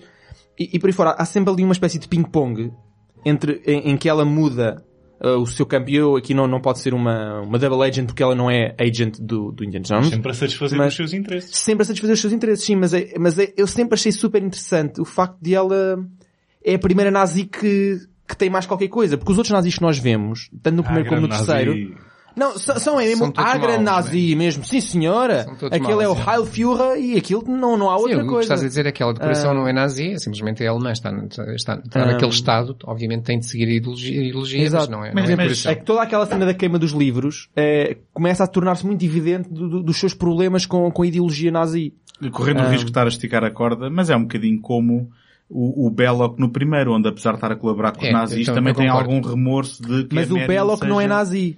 O Correto. Belloc, o Belloc é basicamente um mercenário. Mas está a colaborar com eles para interesses Sim, próprios e com mas é problemas de mercenário. consciência, É- não é? Mas aí ela- é mais ela um gosto está complet- Marion. Aí não é aquele... Se- Sim, ta- Seja como for, Sim. nota algum remorso e nota alguma... Mas o Belloc nunca ajudou o Indiana Jones. Ele, ele é sempre visto como vilão. Ou seja, Sim, ele está ao lado Nem do- vai para a cama com ele também, não é? Não, não, percebes? Mas- É- não, mas é que, é que, é que ele, não- ele, ele é o vilão, tal como os nazis. Ok, agora tu podes dizer, ah, os nazis são ainda piores que o Belloc. Os nazis são os nazis. E o Belloc não sabes quem é. Mas, é um personagem hum, inventado, os nazis não são. Ah, uma... Mas a Elsa Schneider não é. A Elsa Schneider é, é, é uma personagem que para mim muito, muito complexa a nível, de- se calhar não está bem definida. Pronto, se calhar isso pode não ter sido bem conseguido, eh, essa ambiguidade. Mas eu sempre a interpretei, ehm, como sendo muito complexa, porque ela não era, não é preto no branco. Que é o tal elemento muito característico dos Indiana Jones e ela é dos, se calhar dos primeiros Sim, elementos que ela não é completamente preto no branco. Eu concordo, mas sim, o filme não é sobre isso, portanto ela nunca é Não muito é- bem sim, desenvolvida. não é, exato, se para mim, a esse cena- mas eu sempre achei fascinante cena- isso. A melhor cena da Elsa é o momento em que ela está a sussurrar ao, aos, E- aos Jones e os dois Sim. respondem. Eu estava, Exato. eu estava aqui a morder todo para dizer que não fosse por mais nada, vale por essa cena, portanto. Eles, Não, mas eles- está, é muito humorístico o eu, filme, por mim já até, disse. eu por mim até podiam ter construído toda a personagem só para chegar a esse momento e que, na verdade, acaba por contribuir para a dinâmica entre pai e filho, não é? Não, que depois, Porque- que depois há uma continuação, portanto ela vai-se embora e eles trocam mais umas quantas palavras. Sim, Ahm. sim. Mas essa, é, é- que é a revelação de que ela terá dormido também com o pai Exato. quando ele começa a perceber, oi, que é Não, que por- não, aqui?" porque é ótimo, porque a certa altura, o, porque a resposta depois do Sean Connery, na- naquela sua voz sempre super solene, super perfeita, diz, um homem também tem as suas necessidades. Esta é a resposta quando, quando o Indiana Jones, portanto o filho, ah, Indiana Jones, o Indiana Jones, diz só, O Junior, o é? Junior diz, tu. E, e, e ele, eu- ele obviamente não, mas eu imaginava ou mesmo, estava a imaginar a cena se ele pudesse tirar os óculos, a limpar os óculos e dizer, um homem também tem as suas necessidades. E, e que, e que, mas de ele diz, esta forma- linha de diálogo ele diz mesmo, o homem também tem as suas necessidades ou algo nestes moldes. E, E- acho que isso depois está, encerra go- aquela... gosto de aquela eles estarem a puxar a raiz do James Bond. Sim, é, é que é mesmo, é, é uma resposta, baixo. é uma, fra- uma fala a James Bond, até porque, pronto, é o Sean Connery, portanto, tu vês o James Bond porque estás a ouvir o James Bond. E, e- e, hum, para, para mim, a dinâmica entre, entre pai e filho é das melhores coisas da Grande Cruzada. E, e esse tipo de cena, não é? Esse tipo de, até de mal entendido, hum, ou, ou- falta de comunicação nos diálogos entre os dois, já vem de quando se encontram pela primeira vez, uns minutos antes. Quando Essa- essa é ele- absolutamente brilhante, Ele, a- ele parte a- o jarro, E ele fica e, ele- horrorizado. e depois percebe que é o Junior ele diz Oh não, ele, ah, não se preocupe. Ele, ah, afinal o jarro era uma imitação e ele estava era preocupado com o jarro e não com o fato de ter partido a cabeça Mas isso é do- excelente e é uma das melhores partes do, e uma das razões pelo qual eu gosto muito da Grande Cruzada é que há um desenvolvimento de personagens que está ausente dos filmes anteriores. Uhum. Ou pelo menos... Não ah, só as ah, personagens, não- mas a relação entre elas. Sim, sim, sim. Mas nem todas. Tenho queixas. Ahm, mas, mas eu gostava Estamos de... aqui a falar de pai e filho, principalmente. Sim, é? sim, sim, verdade, Sim. verdade. Aquele, aquele tema que já nos deu tantas horas de conversa no Star Wars, o pai e filho. Sim. Eh, Mas por acaso, eu- só antes de falarmos do- de avançar nas relações pai e filho, as relações de personagens, uma coisa que eu, eu- eu sempre achei que faziam muito bem introduzir personagens. Eu nunca me vou esquecer da maneira como eles introduziram o Indiana Jones, da maneira como introduziram o pai. Isso é absolutamente Os magnífico. vilões, como é, como é que os eles vilões- introduzem o Ronald Lacey? Exa- Ah, qual é que é o nome do vilão? O... Eh, não me lembro. também não lembro do personagem. Mas são sempre absolutamente fabulosos, porque cria-se um suspense. O Homem questão- do Cabide, vá. Então no Indiana Jones é absolutamente incrível. Na apresentação, na apresentação do Indiana Jones para o filme, é absolutamente incrível. Toda a gente já sabe que vai ser o Harrison Ford. E ele até virar-se, até ver a cara, faz uma série de ações que definiu a personagem ali. A personagem ficou definida antes de aparecer o Harrison Ford. Depois quando ele aparece, e porque o público já conhece o Harrison É, Ford, é um culminar, porque é ele a agarrar no... Exatamente. É, No- No, no- não é? no, chi- no no chicote, é no depois chicote, ele... Não é no... Quando... Ah não, ou tua... Não, ele depois manda, manda o chicote, depois ele, ele volta, vira-se para a câmera. eh, acontece Sim. eh, noutros filmes também. É. Eh, eu acho que até mesmo no quarto. acho que ele aparece. Sim. Como é que- aparece Já estou a misturar memórias do, do, do quarto. O, Sim, no- no, no quarto é quando tiram do carro, o chapéu voa e Exatamente. Exa- abaixa-se exatamente. agarrar. Ah, Mas, tá eh, bem, tá bem. Ele vê-se a sombra no carro. E esse é absolutamente E depois magnífico também, porque esse corresponde, esse é efetivamente o primeiro, porque passaram-se tantos anos que é preciso voltar É um- a apresentar a personagem. E ele- eles dominam mesmo, ou seja, eles, o Spielberg neste caso, ou, Se eu não ou estou em erro, a apresentação da Marion é, vemos eh, a mesa com os copos, vemos o fulano que a está a defrontar. Que parece pousar um bisonte, copo, né? um, um, um brutamontes é definido como um obstáculo humano. Ele está, ele bebe, pousa o copo, vemos uma mão que agarra o copo, Exatamente. a câmera sobe com o copo Uhum. e quando ela leva o copo à boca nós vemos que é Exatamente. sim. Portanto, e, Mas- mas, não é só Indiana Jones, mas- todos os personagens estão, estão, tá, eu, eu, eu- eu não uso muitas vezes a palavra perfeito, mas em alguns já está mesmo perfeito. Aquilo é mesmo, nós ainda não vimos a cara e já vimos a personagem. Já nu- acho que nunca ninguém acusaria, pelo menos os salteadores da Arca Perdida, de não ter um, um argumento fabuloso. Sim, e, e não só... Se calhar só o Paul, o Paul Schrader é que... Mas não é, só- mas não é só o argumento, é tu- uh, o movimento de câmara, a direção do ator, o ambiente, a cenografia, parece que Se em todo o Indiana Jones parece que está tudo ali em, em- em 30 segundos de apresentação. O chicote que ele desarma o inimigo. Se tiveres a oportunidade, has de ver eh, filmes do Steven Spielberg e vais ver que ele sabe fazer Não, não, sim, isto, está é, a fazer isto é uma muito característica. bem Sei, claro. fazer, ou melhor, sabe muito bem o que Sim. fazer com a câmara e em termos de Não, movimentos. claro. Mas eu Agora, defendo o Steven Spielberg várias vezes por sim, sim, semana. e, e isto, e isto Ah, é, Isto é... É exaustivo. é- isto é, isto é uma os salteadores é uma demonstração e há muito pouco que se possa apontar aos salteadores, na minha opinião, na minha humilde opinião. Agora, ah, há, há aí um desafio maior porque tu dizes, toda a gente sabe que vai ser o Harrison Ford no início dos salteadores.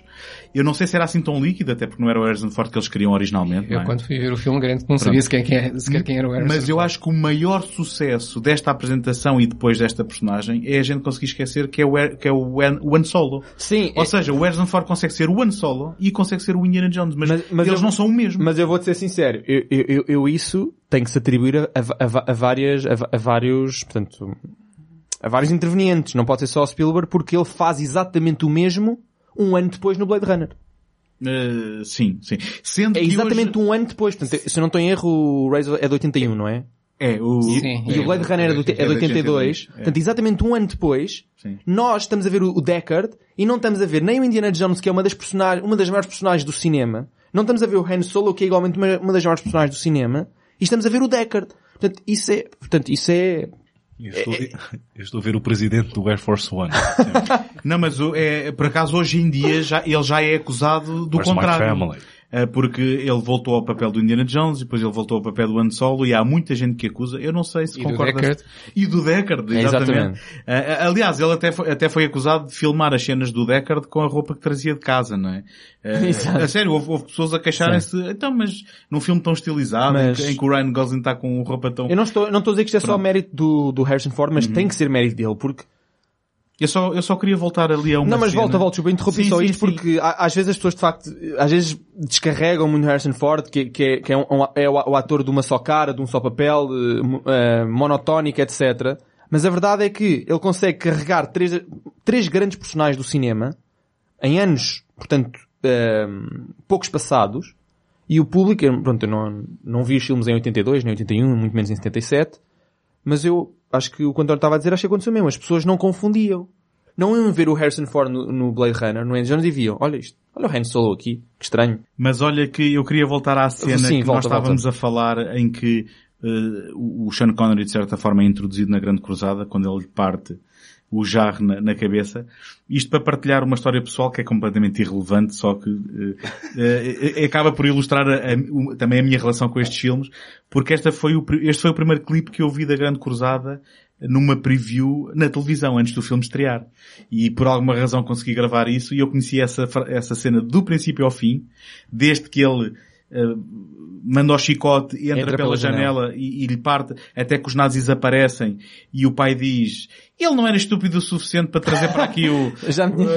Essa parte desse E, e- e o clipe acabava mais ou menos aí e eu vi o vezes sem conta antes de ver o filme e quando vi o filme conhecia essa cena já eh, de uma ponta à outra por causa de um preview, portanto. É. Acabou a minha história O que o. Tiago estava a dizer há bocadinho sobre as relações é absolutamente verdade. Não há nenhum filme que trabalhe desenvolvimento de personagens, desenvolvimento de relações, ou pelo menos eu acho, tão bem como a Última Cruzada. Mas, então agora vem o meu mas, porque eu quero que fique bastante claro, eu acho a Grande Cruzada eh, um filme fora de série, acima da média, por, por, por, eh, por muito, mas eu tenho algumas questões e eu concordo em absoluto com o que o José disse. A Grande Cruzada é uma tentativa de recuperação do, do, do, do espírito do original e do sim, sucesso que do sim. original. Só que depois, ao mesmo tempo, a introdução do humor foi, foi algo que não foi bem doseado e enquanto que o humor suporta aquilo que é eh, as personagens, na realidade, no que diz respeito ao pai e, e ao, e ao Indiana Jones, Ao Junior. ao Junior e ao, e ao Senior. Ahm, depois eu acho que o filme deixa mal personagens que eram personagens que são recuperadas do primeiro e que são, ahm, portanto, Duas em particular. duas que é o Sala E o Marcus. e o Marcus Brody. E o Marcus Brody e o Sala neste filme são, digamos, o Bush e o Stica, quando eles eram personagens perfeitamente aceitáveis no primeiro. Eh, E eu acho que é uma traição até aquilo que a gente conheceu deles. Se bem que o Marcus Brody tínhamos conhecido muito pouco, o Sala um bocadinho mais, mas depois de repente aparecem aqui a agir de uma forma em que parece que estão num filme que eu acho que não tinha lugar na Grande Cruzada, até porque todo o restante humor tinha funcionado e Ou funciona. seja, é tipo Abbott e Costello encontra o Indiana Meets, Jones. meets Indiana Jones, exatamente. Uh, depois também, e, e se calhar a minha maior queixa até é este humor, uh, descabido para mim, e que para mim estraga-me sempre as cenas em que eles estão a ser um bocado estranhas, uh, mas também com toda aquela, com todo aquele prólogo, com o, o malogrado River Phoenix, não é? Ainda não falámos nisso. E que se calhar depois até foi a semente do que viria a ser o, o, o jovem Indiana Jones na televisão, digo eu. Um, mas há uma coisa que nunca tinha havido antes, que é uma tentativa de mitificação da personagem do Indiana Jones. Até aqui nós tínhamos um, Mas, mas isso incomodou-te, foi? Hum, pen- Penso que lhe retira, penso que lhe retira um bocado do poder, eh, do poder, não era do poder. Eu gostei do tom pa- passivo-agressivo. mas, mas isso foi? Eu já- dizer. Não, não, mas, eh, Ninguém me está a ver, mas eu estou de braços cruzados. É, é, atenção, já, já vamos no segundo ano do Universos Paralelos, eu já estou habituadíssimo a isto, mas a gente, neste programa, temos que estar eh, prontos para responder a estas, a estas questões que vão ao âmago, mas eu penso que retira um bocadinho da força. Era, não era poder, era força que eu queria. Porque passa, porque passa do domínio do real para o domínio do mítico, Oh, não é? oh, oh, Portanto, pa- se calhar passa- há, há aí qualquer coisa, a coisa e depois começa a Passa parecer mais... do domínio despretensioso. Mas eu não, mas eu não, mas eu não, eu não, não concordo bem com isso. Estava só a tentar esclarecer a tua... Sim. Eu não, eu não acho que faça mal nenhum. Eh, Mas incomoda-te que eu tenha dito isto, é? Não, incomoda um bocado, António. De facto, Pronto, então só para Não, tentar, a brincar, só para tentar brincar. fazer o meu ponto, eu acho que nos outros há uma despretensão que aqui se torna no- no- eh, numa pretensão. Portanto, não sei se calhar dizer de uma forma melhor do que isto, mas E agora duas perguntas. E a relação entre o Indiana Jones e o Matt Williams no... Ou seja, tendo em conta a relação que há ah, entre pai, pai, filho, e Sean filho. Connery e Indiana Jones Sim, e relação... pai filho, sim. Comparem, comparem, digam Eu tenho vossa, só um- vossa um- justiça. um- uma, que das, é uma das que- cenas mais que é que hilariantes do, do, do quarto um, e que também tem a sua dose de humor que acho que se calhar foi, vieram buscar ao terceiro, se bem que acho que pouca coisa bate o terceiro, então aquela falsa morte do Indiana Jones, como é que, como é que ele não era para rir? Ah, não é aquela falsa morte de Indiana que eles estão todos lá no ol- olhar para o abismo e do nada aparece o Indiana Jones e começa a olhar também ao abismo.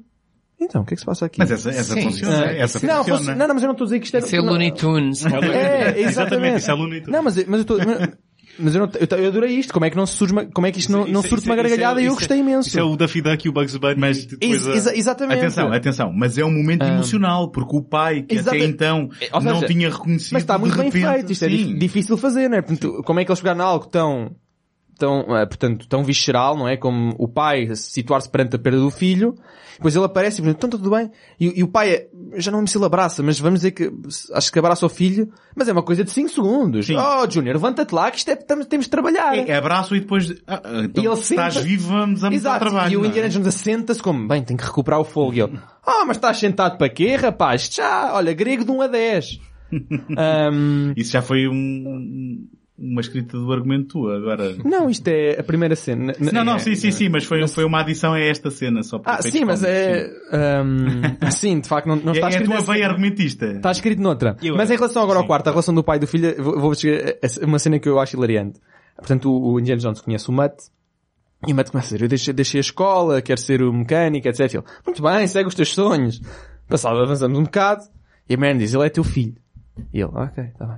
E grita, "Marion, "Então, mas como é que o deixaste abandonar a escola? Sim. Filho que é meu, não deixa... e essa, não sei, essa parte foi hilariante porque parece muito verdade, parece muito verdade. Quando falamos dos outros, é tudo, é tudo sem problemas. Mas quando são os nossos, opa! Mas a, a cena cortada que não chegou ao filme foi quando ele Essa disse cena Ah, és o Shia LaBeouf, deixa as drogas, pá. Não foi? Fica com a Megan Fox. Ahm, mas uh, voltando ao... Ninguém respondeu à tua pergunta, não sei se reparaste. Não, a relação do pai e do filho, ok, não respondi, mas... não, eu, eu, eu acho que é... Na verdade, tu não tinhas duas perguntas, Tiago. Mas esta ainda é a primeira. tinha, tinha. Estamos a Ainda responder respondeste à primeira, já queres a segunda. Nós, nós... A segunda é como é que te atreves? mas- No teu programa. Eu não sei se vocês sentiram o mesmo, mas já na altura havia ali qualquer coisa à volta do Shia LaBeouf que é um bocado difícil ver o filme sem estar a sair do filme e, e em vez de estar a ver o Mutt, estamos a ver aquele tipo um bocado maluco que entrou no Indiana Jones e que era apontado para ser o, digamos, o porta-estandarte da- É, das por- produções por- do Porque o- Spielberg. o, o? Shia LaBeouf a- apresenta-se como um arruaceiro. E, o, e do que nós vimos do Indiana Jones jovem, ele não é necessariamente um arruaceiro. Uhum. Mas o Matt apresenta-se como um arruaceiro. Mas nós temos que, que pôr isto O- mais uma vez em olhar à luz da, do- do- da época. Eles vão fazer um filme nos anos 50 e vão se aproveitar ao máximo dos anos 50. Tem- temos o lado da Guerra Fria, o lado da ameaça soviética, Sim, claro, o compreendo. lado da, da, da, da componente nuclear, eh, e depois eh, temos também eh, o espírito juvenil. Sim, os greasers. Os greasers. Exatamente. Eh, ele aparece, a primeira cena em que ele aparece vindo E os jocks. do, do, do- Lá naquela cena do bar isso está bastante Sim. plasmado. já que estávamos a falar há pouco da introdução dos personagens, eh, se te lembras, ele vem de uma nuvem de fumo. Aparece na moto, com Sim, o boné sim. na cabeça, aquilo simula ali uma cena do Marlon Brando, Sim. e que, No Wild Ones, não é? que é Ou conhecido Wild One, nunca sei. Por, por vários personagens de, de, de jovem rebelde e arruaceiro, para usar a palavra que vocês disseram. Portanto, é uma opção clara. Não, claro. É, Se é- nós gostamos ou não, já é outra história. Exato. Não, mas eu não estou a questionar o porquê. Faz todo o sentido dado a época dos anos 50 em que era feito e, e aquela cena no bar eh, mostra isso, não é? Portanto, é, o- é o- é os, os Greasers contra os Jocks e pronto, até aquela luta de bar que depois aquilo até ajuda. Pronto. E a, a questão da Guerra Fria. Mas não, não, não sei, acho que... Era dispensável, era o gritinho a Tarzan, não é? Mais à frente no filme. Ninguém se lembra Qual é que é o grito à Tarzan? Quando, Não quando, quando, quando Não, eu naquela- lembro, infelizmente eu lembro que eu vi há naquela- pouco tempo. Eu, eu, eu lembro-me que na altura o Na, que, na perseguição da selva? sim, o que Na mais, sim. o que mais me desiludiu na altura foi o que eles prometiam um regresso à fotografia analógica do primeiro. Exatamente. E de não repente, aconteceu. E de repente temos uma cena na selva em que vemos CGI por todo lado, CGI que se vê da primeira vez que estás no cinema a ver, portanto não é depois de 50 visualizações, é da primeira vez que estás a ver, isto é CGI, E- e é um CGI relativamente mal feito. É, relativo. E de repente tens o Matt Williams aí pelas lianas e a fazer oh, oh, oh, oh, e é de género, hum, quer dizer, não sei Mas- se mas havia sabes, isso-. Repara, os filmes do Johnny Weissmuller estavam na berra na altura. Pois, ok, eu Uma percebo, referência. eu percebo a Desculpa. referência, Do, do, do, do ator Johnny Weissmuller que fazia Tarzan. Mas não era outra borda. Uns, uns 20 filmes, uns 20 filmes seguidos de Tarzan. Toda a gente os conhecia de. Era, que era um nadador, não é? Foi Originalmente era um olímpico, nad- campeão olímpico. campeão olímpico. Eu essa não sabia, por acaso, que o por acaso Tarzan não tinha, apanhado- não tinha apanhado essa ser referência. Tarzan. Sim, o Tarzan da Borda teve para entrar no Indiana Jones, era isso, estava. Ah, Exatamente. Ah, mas só agora para nos, nos efeitos especiais. De facto, aquilo eu não percebo como é que aquilo foi feito. 2008, e aqueles, então aqueles efeitos especiais da cena final, já- mas nem já- já- entrar já isso. Os da selva, para mim, se calhar são mais... Hum, eu tive alguns... No- Nota-se mais as costuras. Uh, quer dizer, a cena é emocionante. Não, mas a, a questão é, exato, a cena é emocionante, mas a cena final fez-me completamente sair dali. De, Já- daquele já- mundo. Foi tipo, "Ei, estes, estes efeitos já é Já a demais." cena da moto Já é pelo meio demais. da biblioteca também acho que está muito bem feita e é daquelas coisas que... um, 90% do tempo faz nas bibliotecas. Lá está. E, curiosamente, nessa cena ele diz o oposto. Vocês têm de sair Exato, mais. sair. A arqueologia não se faz nas bibliotecas. para um aluno, para um aluno que está, que, que perante, portanto, ele, ele, hum, está engraçadíssimo, portanto, a mota derrapa por debaixo de uma mesa e arrasta ligeiramente uma cadeira. Nessa cadeira sentado o aluno, o aluno mal tira os olhos do livro. Portanto, ele está a ler um livro, tira os olhos e pergunta, hum, não sei se é Professor, se é Mr. Jones, não, não me lembro. Tenho aqui uma dúvida. E, o- e o Indiana levanta-se da moto, levanta-se com o mate e diz, ah, mas meus colegas, meus amigos, não, não que, interessa. que também Que isto- remete... não, isto tem que sair. que, que também remete para os salteadores quando ele sai pela janela porque tem os alunos todos a pedirem dúvidas, não é? No gabinete. Ah, e, esse, e esse aluno também está a tentar esclarecer uma Mas não, dúvida é, com ele. isso não é nos salteadores. Ah, não é, é no- na Grande Cruzada? É na Grande Não, Cruzada. Não, é, É neste, neste filme. É neste. É no quarto. É no quarto. Ai, E depois ele, e depois ele, ele entra no carro. Pronto, Ah. eu por isso chamei o Tiago para nos ajudar, porque ele é que é o especialista. Exato. Mas, É no quarto, um, é no quarto. Mas, mas, mas é- quer dizer, mas é, é- mas a ideia é semelhante, né? Portanto, eu, eu acredito que ele fizesse Ou seja- isso sempre. Ou seja, o que eu estava a querer dizer é que remete para o próprio filme, não é? Mas acho que há uma, uma, razão, uma, razão, uma razão muito específica por, hum, por este look mais, hum, mais, mais falsamente sincero, porque este foi o único filme da saga em que ele filmou inteiramente nos Estados Unidos, ou seja, não há ali nenhum lugar exótico, porque, porque ele já estava mais velho e não, não, não se queria dar ao trabalho de ir, hum, Sim, também não, é- não, não queria estar longe da, da família e, não- E acho também que toda a primeira sequência é situada nos Estados Unidos, não é? Na área 51. Uhum. Uh, se bem que depois saem. Sim, mas imagina, tá bem, mas isso é filmado nos Estados Unidos, mas é um, tipo, é um efeito, não é? Ele viaja.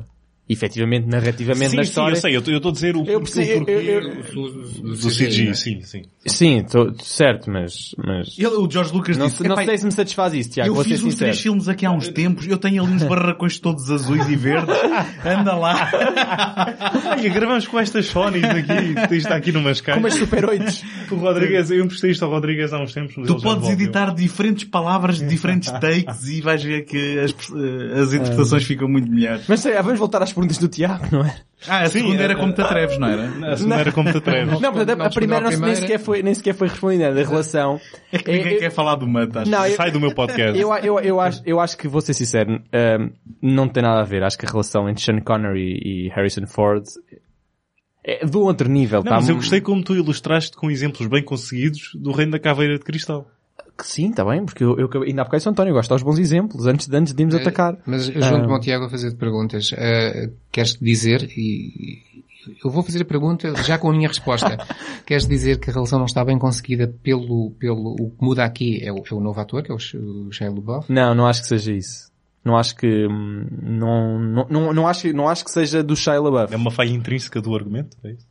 Ah, Acho que é uma falha intrínseca do, do argumento da, sim, do argumento, pois, da, da, da história. Acho que, hum, Ou é de nós queremos sempre imaginar o Indiana Jones jovem, portanto, que não tem e o filhos? pai, pois, pode ser isso, Boa. pode ser algo, algo psicológico, mas, Mas eu, eu, acho que não é. Eu acho que intrinsecamente o argumento é inerentemente um problema que eu percebi da última vez que o revi. Há uma certa circularidade no, no, no argumento em que ah, os nossos heróis conseguem uma coisa e são capturados. E depois conseguem fugir e são capturados. E depois há aquele elemento da Estás personagem a do... falar saltadores da arca perdida, não é? Ma- mas, mas ainda assim, nos saltadores da arca perdida parece que estamos sempre a andar para a frente. E neste filme parece que estamos a andar às voltas. Eh, aquilo que eu sinto é que, por exemplo, nos saltadores da arca perdida, se calhar o Indiana Jones e o Templo Perdido é um bocadinho mais discutível, mas nos saltadores da arca perdida há uma propulsão para a frente e de uma, uma, uma sequência que dá origem à outra e tu percebes exatamente sempre eh, porque é que daqui fomos para ali e o que é que aconteceu para irmos para lá e estamos sempre, e enquanto que neste parece-me que, especialmente naquela zona central do filme, depois de eles irem lá para a América Central e depois do- do- dos, dos russos reaparecerem na cena e eh, que andamos sempre ali às voltas e que na prática hum, em vez da narrativa estar a andar à frente estamos a perder ali tempo com a personagem do, eh, do John Hurt, não é? Que, que é o tal mentor que, que perdeu a cabeça porque olhou para, para a caveira e e aí depois também entra aquela inconsequência do próprio Indiana Jones que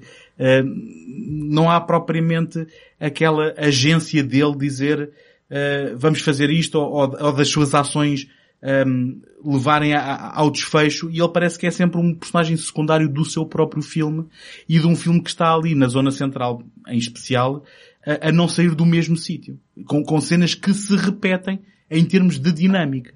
E depois tirando uma outra cena da ação que são espetaculares, só que se as cenas de ação não tiverem aquele envolvimento emocional em que é preciso acontecer, em que a gente saiba o que é que está em jogo, acaba por ser uma refeição muito mais leve e que não é satisfatória. E acho que, em última instância, esta é a minha melhor explicação possível para que, para a diferença, digamos assim, e, e para apontar o defeito à escrita, eh, que, que é, um, é um argumento escrito, escrito pelo David Kep, que, que, que é mais do que competente e que já Ah, entre, entre tantos outros, mas o produto final, o cozinhar, ah, sim, foi reescrito pelo David Kell. E bom, sim, está bem, é ele que é o acreditado em última instância. não é? Ao contrário do, do- do- da, da última cruzada, que a personagem de Sean Connery é de facto relevante, não só para a relação pai-filho, como para a história. É ele que de facto ajuda aquilo tudo, é ele que resolve os enigmas. Jones é simplesmente um intermediário. É um intelecto, inter, ai, locutor, interlocutor, se existe interlocutor, Interlocutor. interlocutor, interlocutor do, da, da, da, das- de tudo o que o pai fez. Eles é- representam as duas faces da moeda, não é? O de biblioteca e o aventureiro. Exatamente. Ou seja, o pai está lá de facto a fazer qualquer coisa. Há uma relação dinâmica pai-filho em que, são, em que contribuem os dois. O Matt, eu vou ser sincero, eu não o vi a fazer nada. Ele, ele tem a preponderância dele, Tinha uma faca. exato, a preponderância dele narrativa é comparável à da Willie Scott no Temple of Doom. Sem os gritos. Ah, Substitui não. E o pelo grito a Tarzan. Substitui pelo Tarzan. Portanto, eu acho, que, eu, eu acho que é uma relação de certa forma vazia, porque o Harrison Ford está-se a relacionar com um personagem que é vazio para a narrativa. E acho que essa, isso nota-se. Pode, pode não ser, pode não ser inteligível logo à primeira vista, mas sente-se, enquanto, porque não tem nada a ver, porque o, o Sean Connery e o Indiana Jones eram completamente relevantes, ou seja, tipo, eram importantes, os dois separados e juntos contribuíam para algo. Este aqui, os dois juntos contribuem para algo, ficamos a saber que o, o Harrison, o Indiana Jones o Harrison Ford, o Indiana Jones tem um filho, mas o Mud separado funciona como uma cola. Mas é mais isso, é uma cola, porque ele junta o, a Marion, o Indiana Jones e o, a personagem John Hurt, que eu não lembro da personagem. Mas é isso, é cola, mas não, não O sei. personagem ele passa o filme sem saber, não é? Todo cheio, ele está, ele tá- ia dizer cheio de amnésia. Ah, não, mas ele não, ele não, ele não está, Sim, mas ele, ele, tem uma doença qualquer em que não se lembra de Quem? é, quem é, quem- ou não. O personagem de Ficou, quem? ficou afetado pela, pela caveira. O John Hurt. Sim, mas tem Ah, um nome. sim, mas sim, tem sim. um nome, não é? Não, Sim, tem- é o Abner Ravenwood, não é? É o pai da Mary. Não, não é. Não, não, não, não, não. Esse já morreu. Ah, já morreu. Ai. Sim, este, este é um mentor, é É quase um uma amigo, era um amigo do É, Abner. sim. Exatamente. Foi, Foi, o colega foi colega do Indiana Jones lá na, lá na faculdade. Mas o, o, o Mas- Matt existe para fazer a piada de que o Indiana tinha adaptado o nome do cão e Matt, não é? É uma forma... certo, mas... É, eu acho que ele existe Não, para fazer essa piada, não é? Exatamente, Não mas... existe. Já agora, eh, Não- não se- quando, se quando se compara, se calhar estamos a ser injustos com uma coisa. Quando nós pensamos na relação entre o Indiana Jones e o pai, quando os vemos no filme, a definirem essa relação no filme, A Grande Cruzada, eh, é uma relação com história, não é? Eles já se conhecem há muitos anos. Quando, quando o, o Indiana Jones encontra o Mutt, não há história na relação. Eles acabaram de se conhecer e acabaram de saber, ou, ou vêm a saber mais à frente, que são pai e filho. Mas também Portanto, não se cria aí, história. Logo aí... É uma sim, dinâmica diferente. eh, Não podia ser igual. Sim, Depois, mas... Ah, eh, podia não ser igual, mas podia ser relevante. depois acho que há uma coisa que não, não resulta. É, é- é óbvio que não resulta, nós estamos aqui a, a comprovar isso. Quer dizer, o Tiago ainda não falou no assunto, mas eh, só faz a pergunta não dá a resposta. Mas eh, há uma coisa que não resulta, a dinâmica não resulta, dizemos nós. Eh, se calhar o que aconteceu é que há mudanças a mais.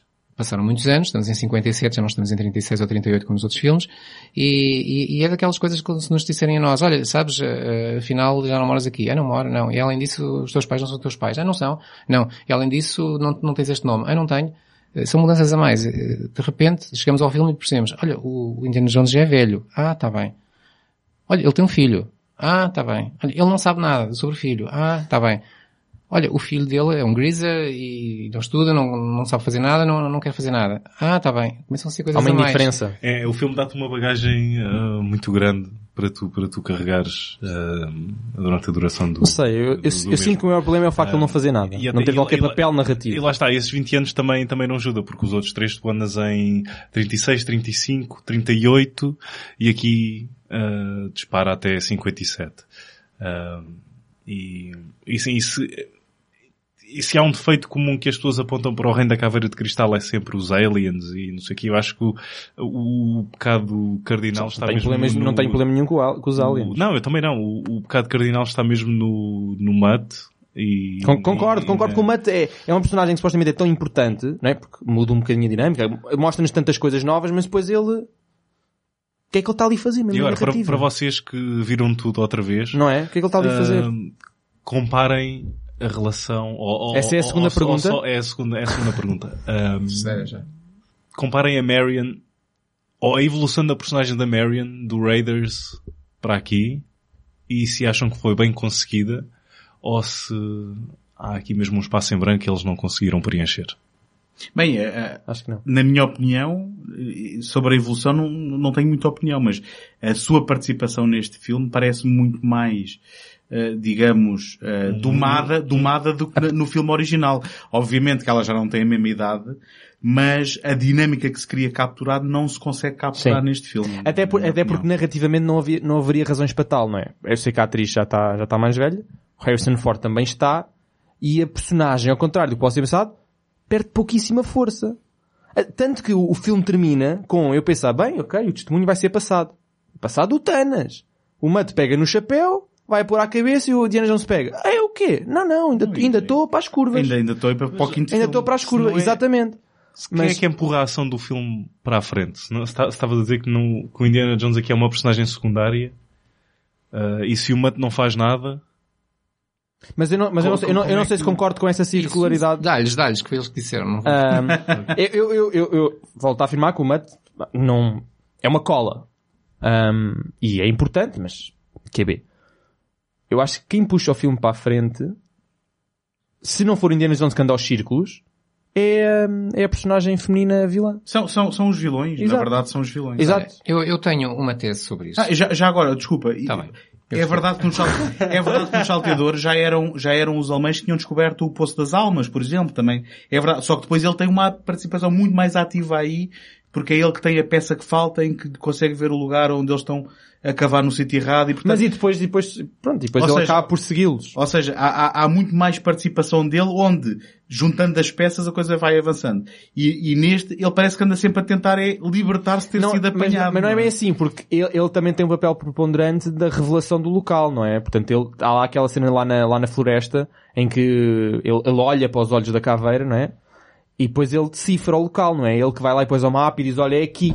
Epá, eu- se calhar, se calhar, Mas não ainda calhar- tantos Mas detalhes. pronto, exato, tantos é- detalhes. Eu tenho duas coisas a dizer. A primeira é longa e a segunda ainda é mais. Eh, estão já avisados. Não interrompam.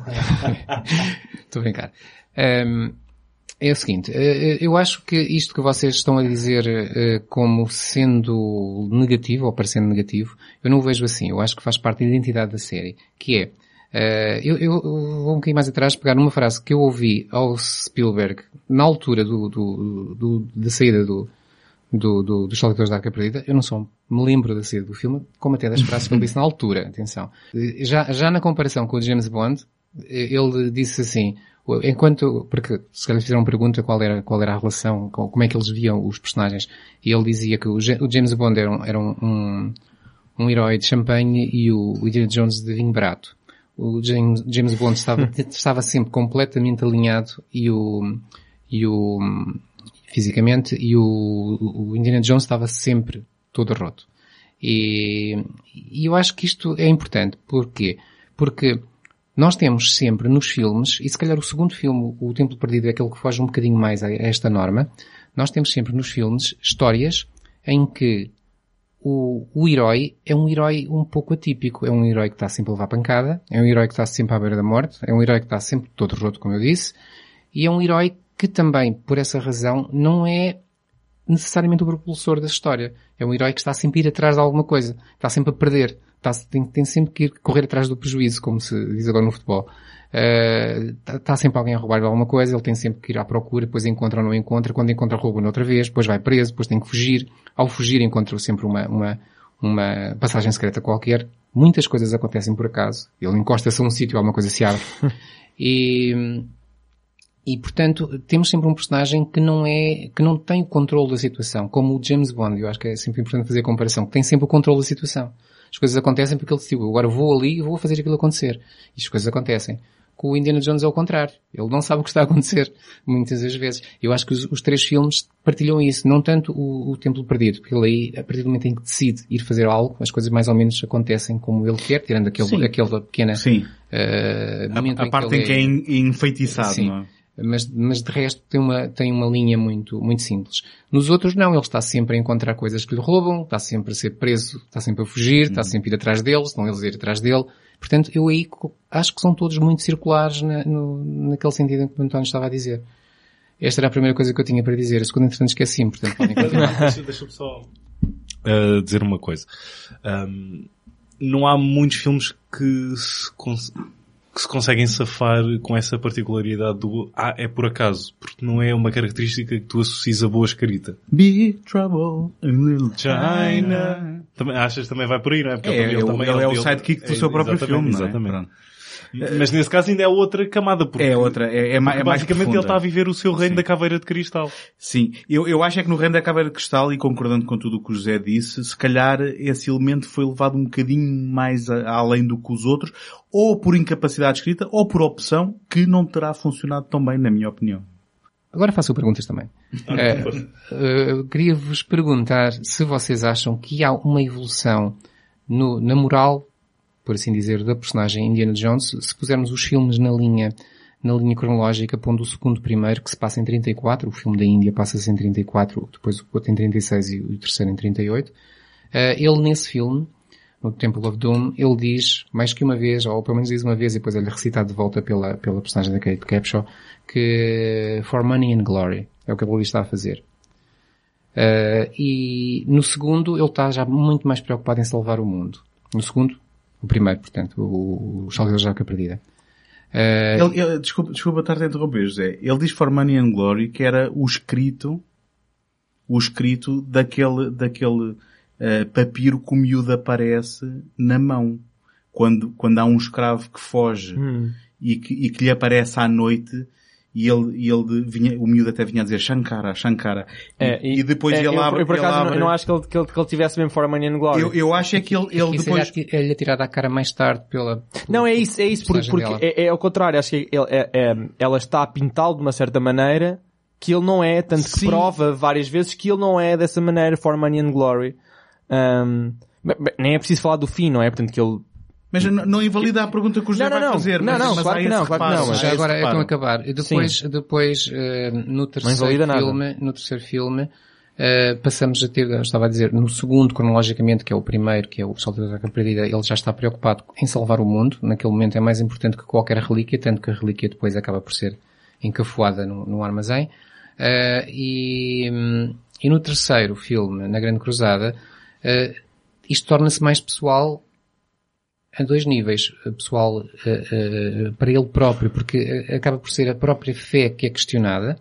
Ele nunca pareceu acreditar em muita coisa e de repente, eh, eh, ao contrário da educação que teve, eh, em que os pais eram, eram, eram religiosos, eh, de repente ele precisa de acreditar e isso é aquilo que também o vai aproximar mais do pai. Nós sabemos que tem uma relação muito, muito complicada e quem não saiba é só ver a própria série de televisão em que isso é mencionado, percebe-se porque é que a relação deles é complicada. E, e vão ser aproximados também pelo fator religioso. Quando os dois se aproximam pelo fator religioso, começam a compreender-se melhor um ao outro.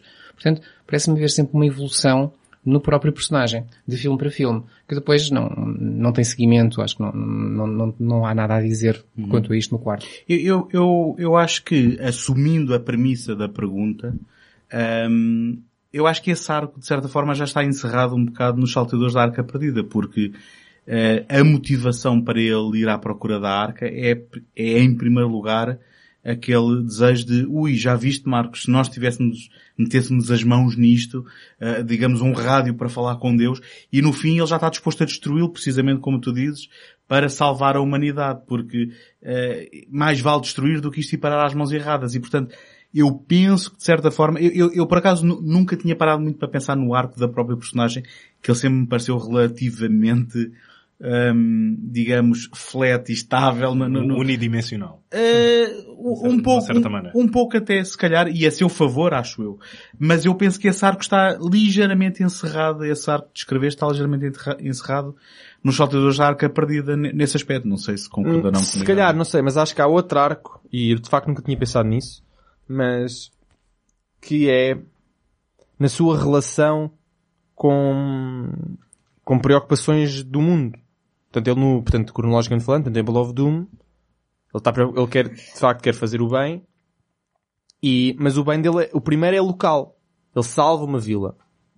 Depois, no segundo, é como se ele atingi- tivesse atingido a apoteose, que é salvar o mundo. O segundo que é o primeiro, sim. Sim, eh, portanto, salva o mundo. E depois o terceiro, ele já não está preocupado em salvar o mundo. Ele, calça- ele salva-se a si e ao pai. Volta ainda mais do que o primeiro, volta a uma componente ainda mais local. Mais do que local, volta uma componente familiar. Se calhar há aqui um arco que vale a pena explorar dentro destes três filmes. Para o quarto não... o quarto que se Não, não, porque o quarto não sei. Nem, nem, nem, nem, sequer estou a conseguir pensar No quarto nisso. há a ligação com o Marion. Certo? Ah. Ele, não há qualquer coisa ou estou a pensar no do Frank Darabont. Ah, Não, eu não, eu, não- eu, eu, não- há um final, não é? Eu estou a confundir um filme finalizado ou um argumento que nunca, que nunca viu a luz do dia. Eles acabam casados. Não sei se era aí que ia Sim. chegar. Ah, não, antes, o clímax do filme com, a- com aquelas cave, com as caveiras todas a, Sim. girar. Não há aí o... Hum, nada de especial. Ok. Quer dizer, que tenho- Boa, acabaste Não. de resumir o... Não, não, não, não, é isso que eu estou a dizer. Tipo, em relação da cena com o Marinel, ou seja, esta coisa que eu estava a falar da preocupação, por exemplo, no pegar na última cruzada, salv- de salvar o pai, que o pai está, vai morrer. Eu acho que há aqui uma troca, portanto, há uma preocupação local no tempo perdido, há uma preocupação global no Raids of the Lost Ark, e depois no terceiro deixa de ser local e passa a ser familiar. Não E sei agora, se, ah, não, é que- isto é que é é literalmente o um arco.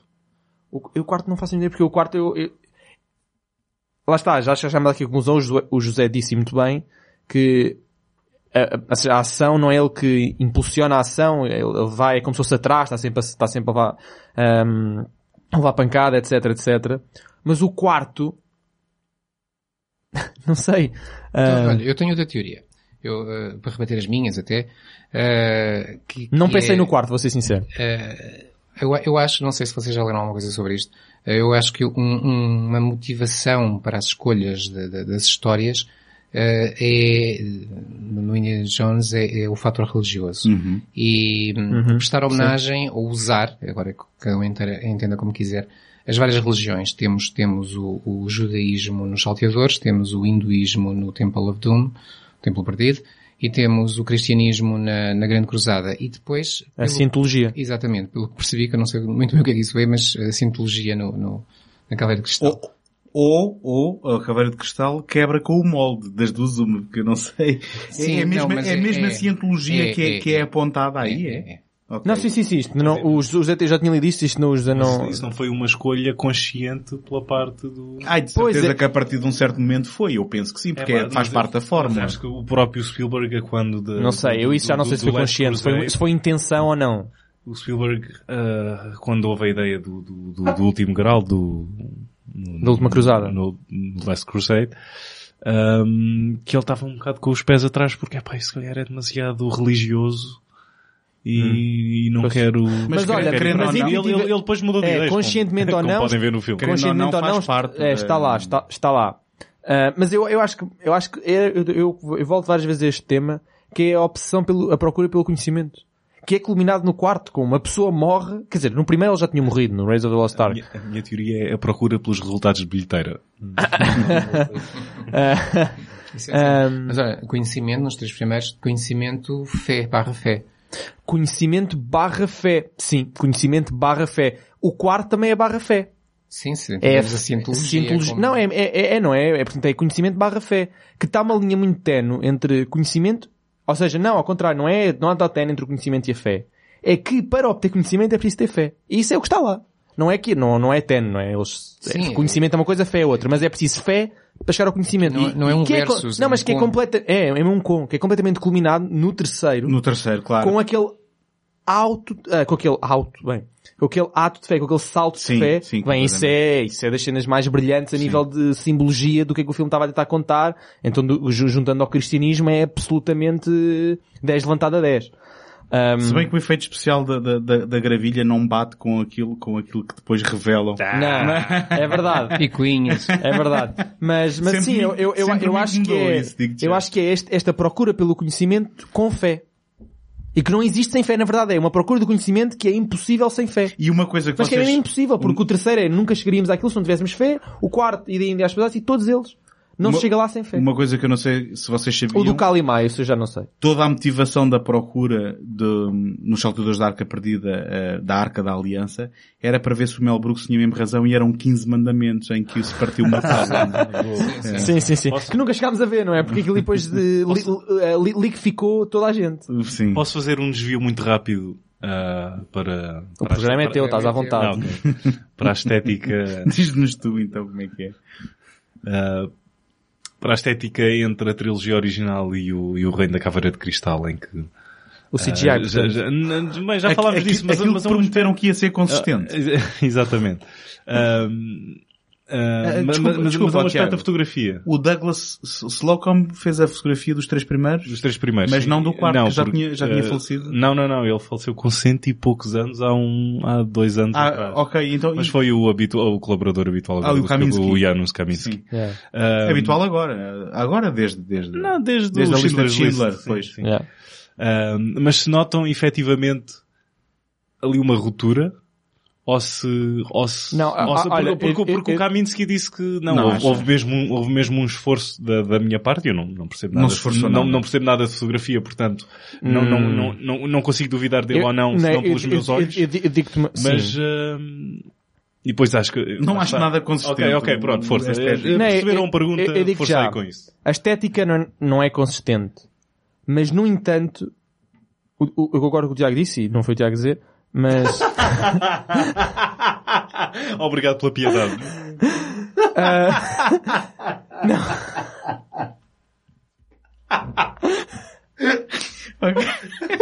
Estou mesmo a tirar um osso ao cão, não é? Toma lá este. que, não, Estás que, magrinho. não, que houve uma intenção de manter uma certa consistência. Vemo-la no... O plano de abertura inicial é sempre o mesmo. O plano de abertura inicial É é... sempre o logo da É, Paramount. é sempre o Dissol. Bem, agora já não vai ser, mas Agora é vai ser o Dissol. castelo. Não, Agora vai ser o é, castelo é, da pois Disney. Não, é, é sempre uma montanha. fazer a versão É sempre uma montanha. do, do, do o, primeiro, Castelo Assombrado. o, pla- o, pla- o plano de apresentação normalmente é sempre uma montanha e depois há um zoom out e o personagem surge. Um personagem surge. E isso manteve-se. E há outros... pla- Há, o- Não, o, o último não é um zoom out. É só um... Sim, sim, certo. Não, Ah, mas surge, tá bem, Por isso é que eu estou a dizer que houve, precisava, por isso é que eu estou a dizer que houve uma intenção de manter, ou seja, uma intenção de manter o compreendo, cria-se, manter uma certa, Certo, só que só que é certo. impossível, por muitas até, razões. Até com os titles. Não, com os- são, os são referências. né? Certo, é só- referências mas, mas não é só isso, são, há, há vários planos assim, em relação à estética e à fotografia No absolutamente tempo dita, perdido é o gongo. Pá, Sim, Tem sim. lá o... há, há planos, portanto, eu já não estou a dizer planos, hum, referências simbólic, simbolicamente feitos. Não, há mesmo planos em que eles usam enquadramentos semelhantes, em que os elementos estão compostos da mesma maneira, em que claramente as lentes usadas foram as parecidas porque se vê pela de, pela distorção dos cantos. Obviamente não dá é para recriar uma estética que foi filmada com equipamento dos anos 80 em 2008, não é? Portanto, era difícil manter essa uma consistência estética O António vai ser muito mais cruel. Ah. e Não, eu- e não eu- sei se José vais ter, vais ter a mesma Não, não, não tem nada a ver com Ah. a crueldade, até tem a ver com a minha ignorância. Eu, eu não sei que esforço é que houve ou não para fazer. Eu sei que Eu vejo para o o esforço, filme. mas vejo que não, mas não era possível. Eu acho que não era simplesmente possível. Podia ter sido, podia ter sido o maior esforço. Que a não sei que fosse usar o equipamento dos anos 80, ou então o diretor de fotografia. Não, o diretor de fotografia é uma pessoa importante, não é um pau mandado, não é? Portanto, são dois diretores de fotografias diferentes. Por muito que queiram fazer parecido, são pessoas diferentes, vão produzir coisas diferentes. Portanto, compreendo que haja uma intenção e vê-se que há planos e vê-se que há Não, fotografias mas- e vê-se mas que há espera. lentes Mas o próprio. Kaminsky é que terá afirmado que estavam a recriar o Sim, visual foi, foi o que o Tiago disse que eu disse não tinha sido a dizer. E e eu, e eu acho que até já tinha feito aqui referência de que ia ser um look aproximado, que não ia ser digital É isso, mas- e que ia ter um fio analógico. E eu, não só na questão do CGI que já falámos, já ficou para trás, já está dito, mas também na questão da fotografia que me parece muito mais bilhete postal neste último filme. Portanto, eu, isto, isto é a minha, a minha capacidade de falar de fotografia, é, é- é só dizer que em comparação com os outros, hum, este parece-me que tem um tratamento de cores diferentes, parece-me... Mas lá está, acho que isso são produtos da época.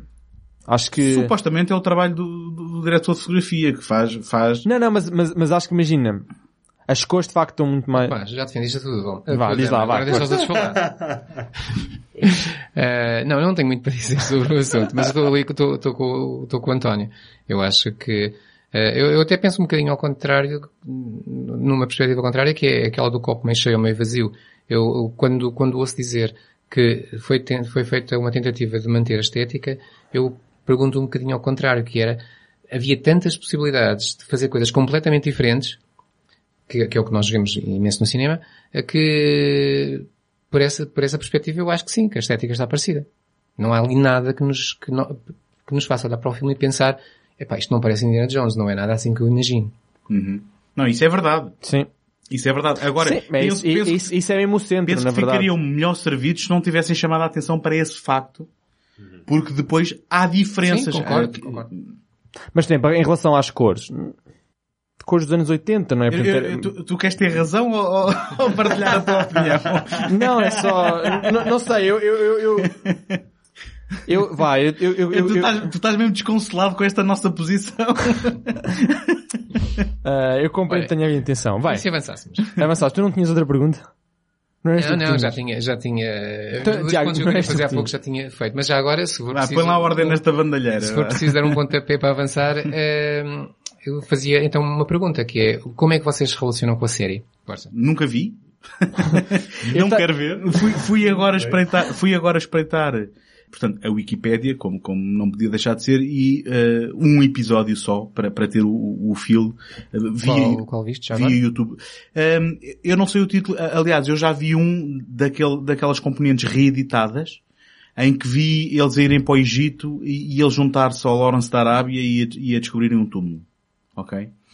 Um, agora, uma coisa que me deixou impressionado com, ao, ao olhar a Wikipédia é que vi muitos nomes consagrados e nomes interessantes a aparecer creditados na realização de muitos episódios. Ah, sim, sim. Uh, e, e nesse aspecto fiquei, fiquei um bocado espantado porque não conhecia. Incluindo a Carrie Fisher.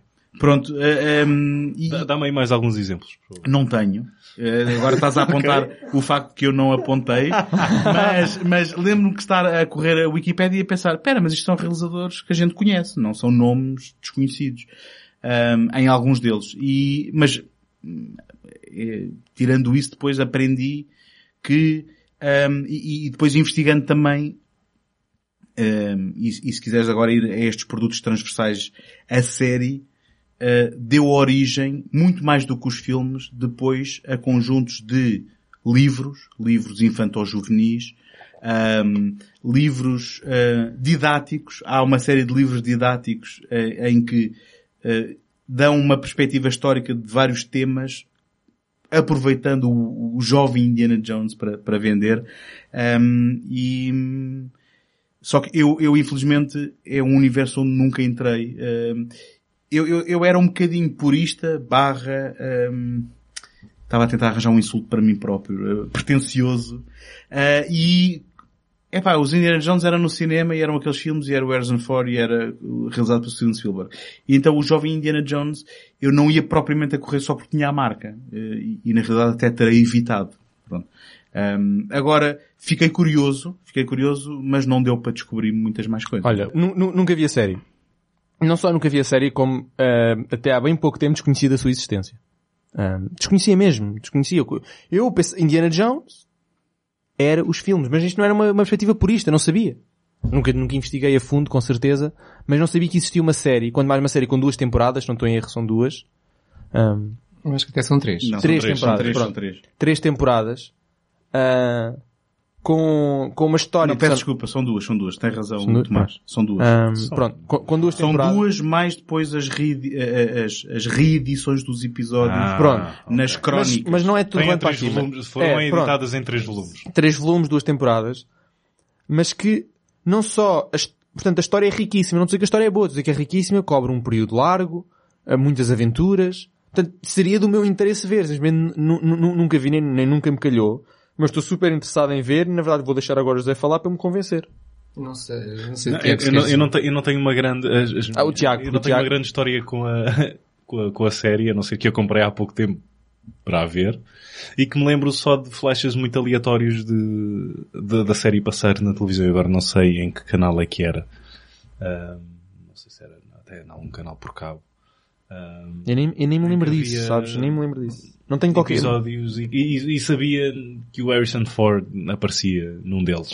Não sabia nada ah, disso. durante, durante algum Bastante tempo. recente, bastante recente esse meu conhecimento. Uh, com uma grande barba, uh, que devia ter continuado, uh, porque ele estava, estava a rodar o fugitivo e, e tinha que manter a barba. Mas, mas cá estarei para um próximo episódio em que falaremos só da série. Mas antes disso, força.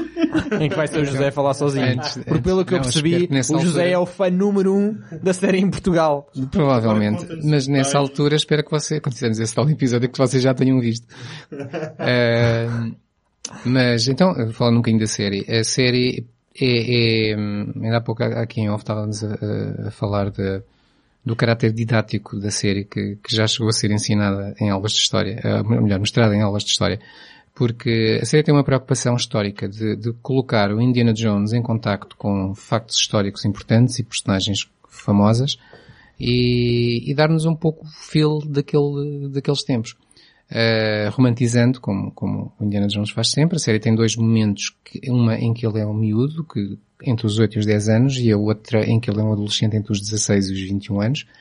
Encontra todo o tipo de pessoas, desde o George Gershwin ao, ao Ernest Hemingway.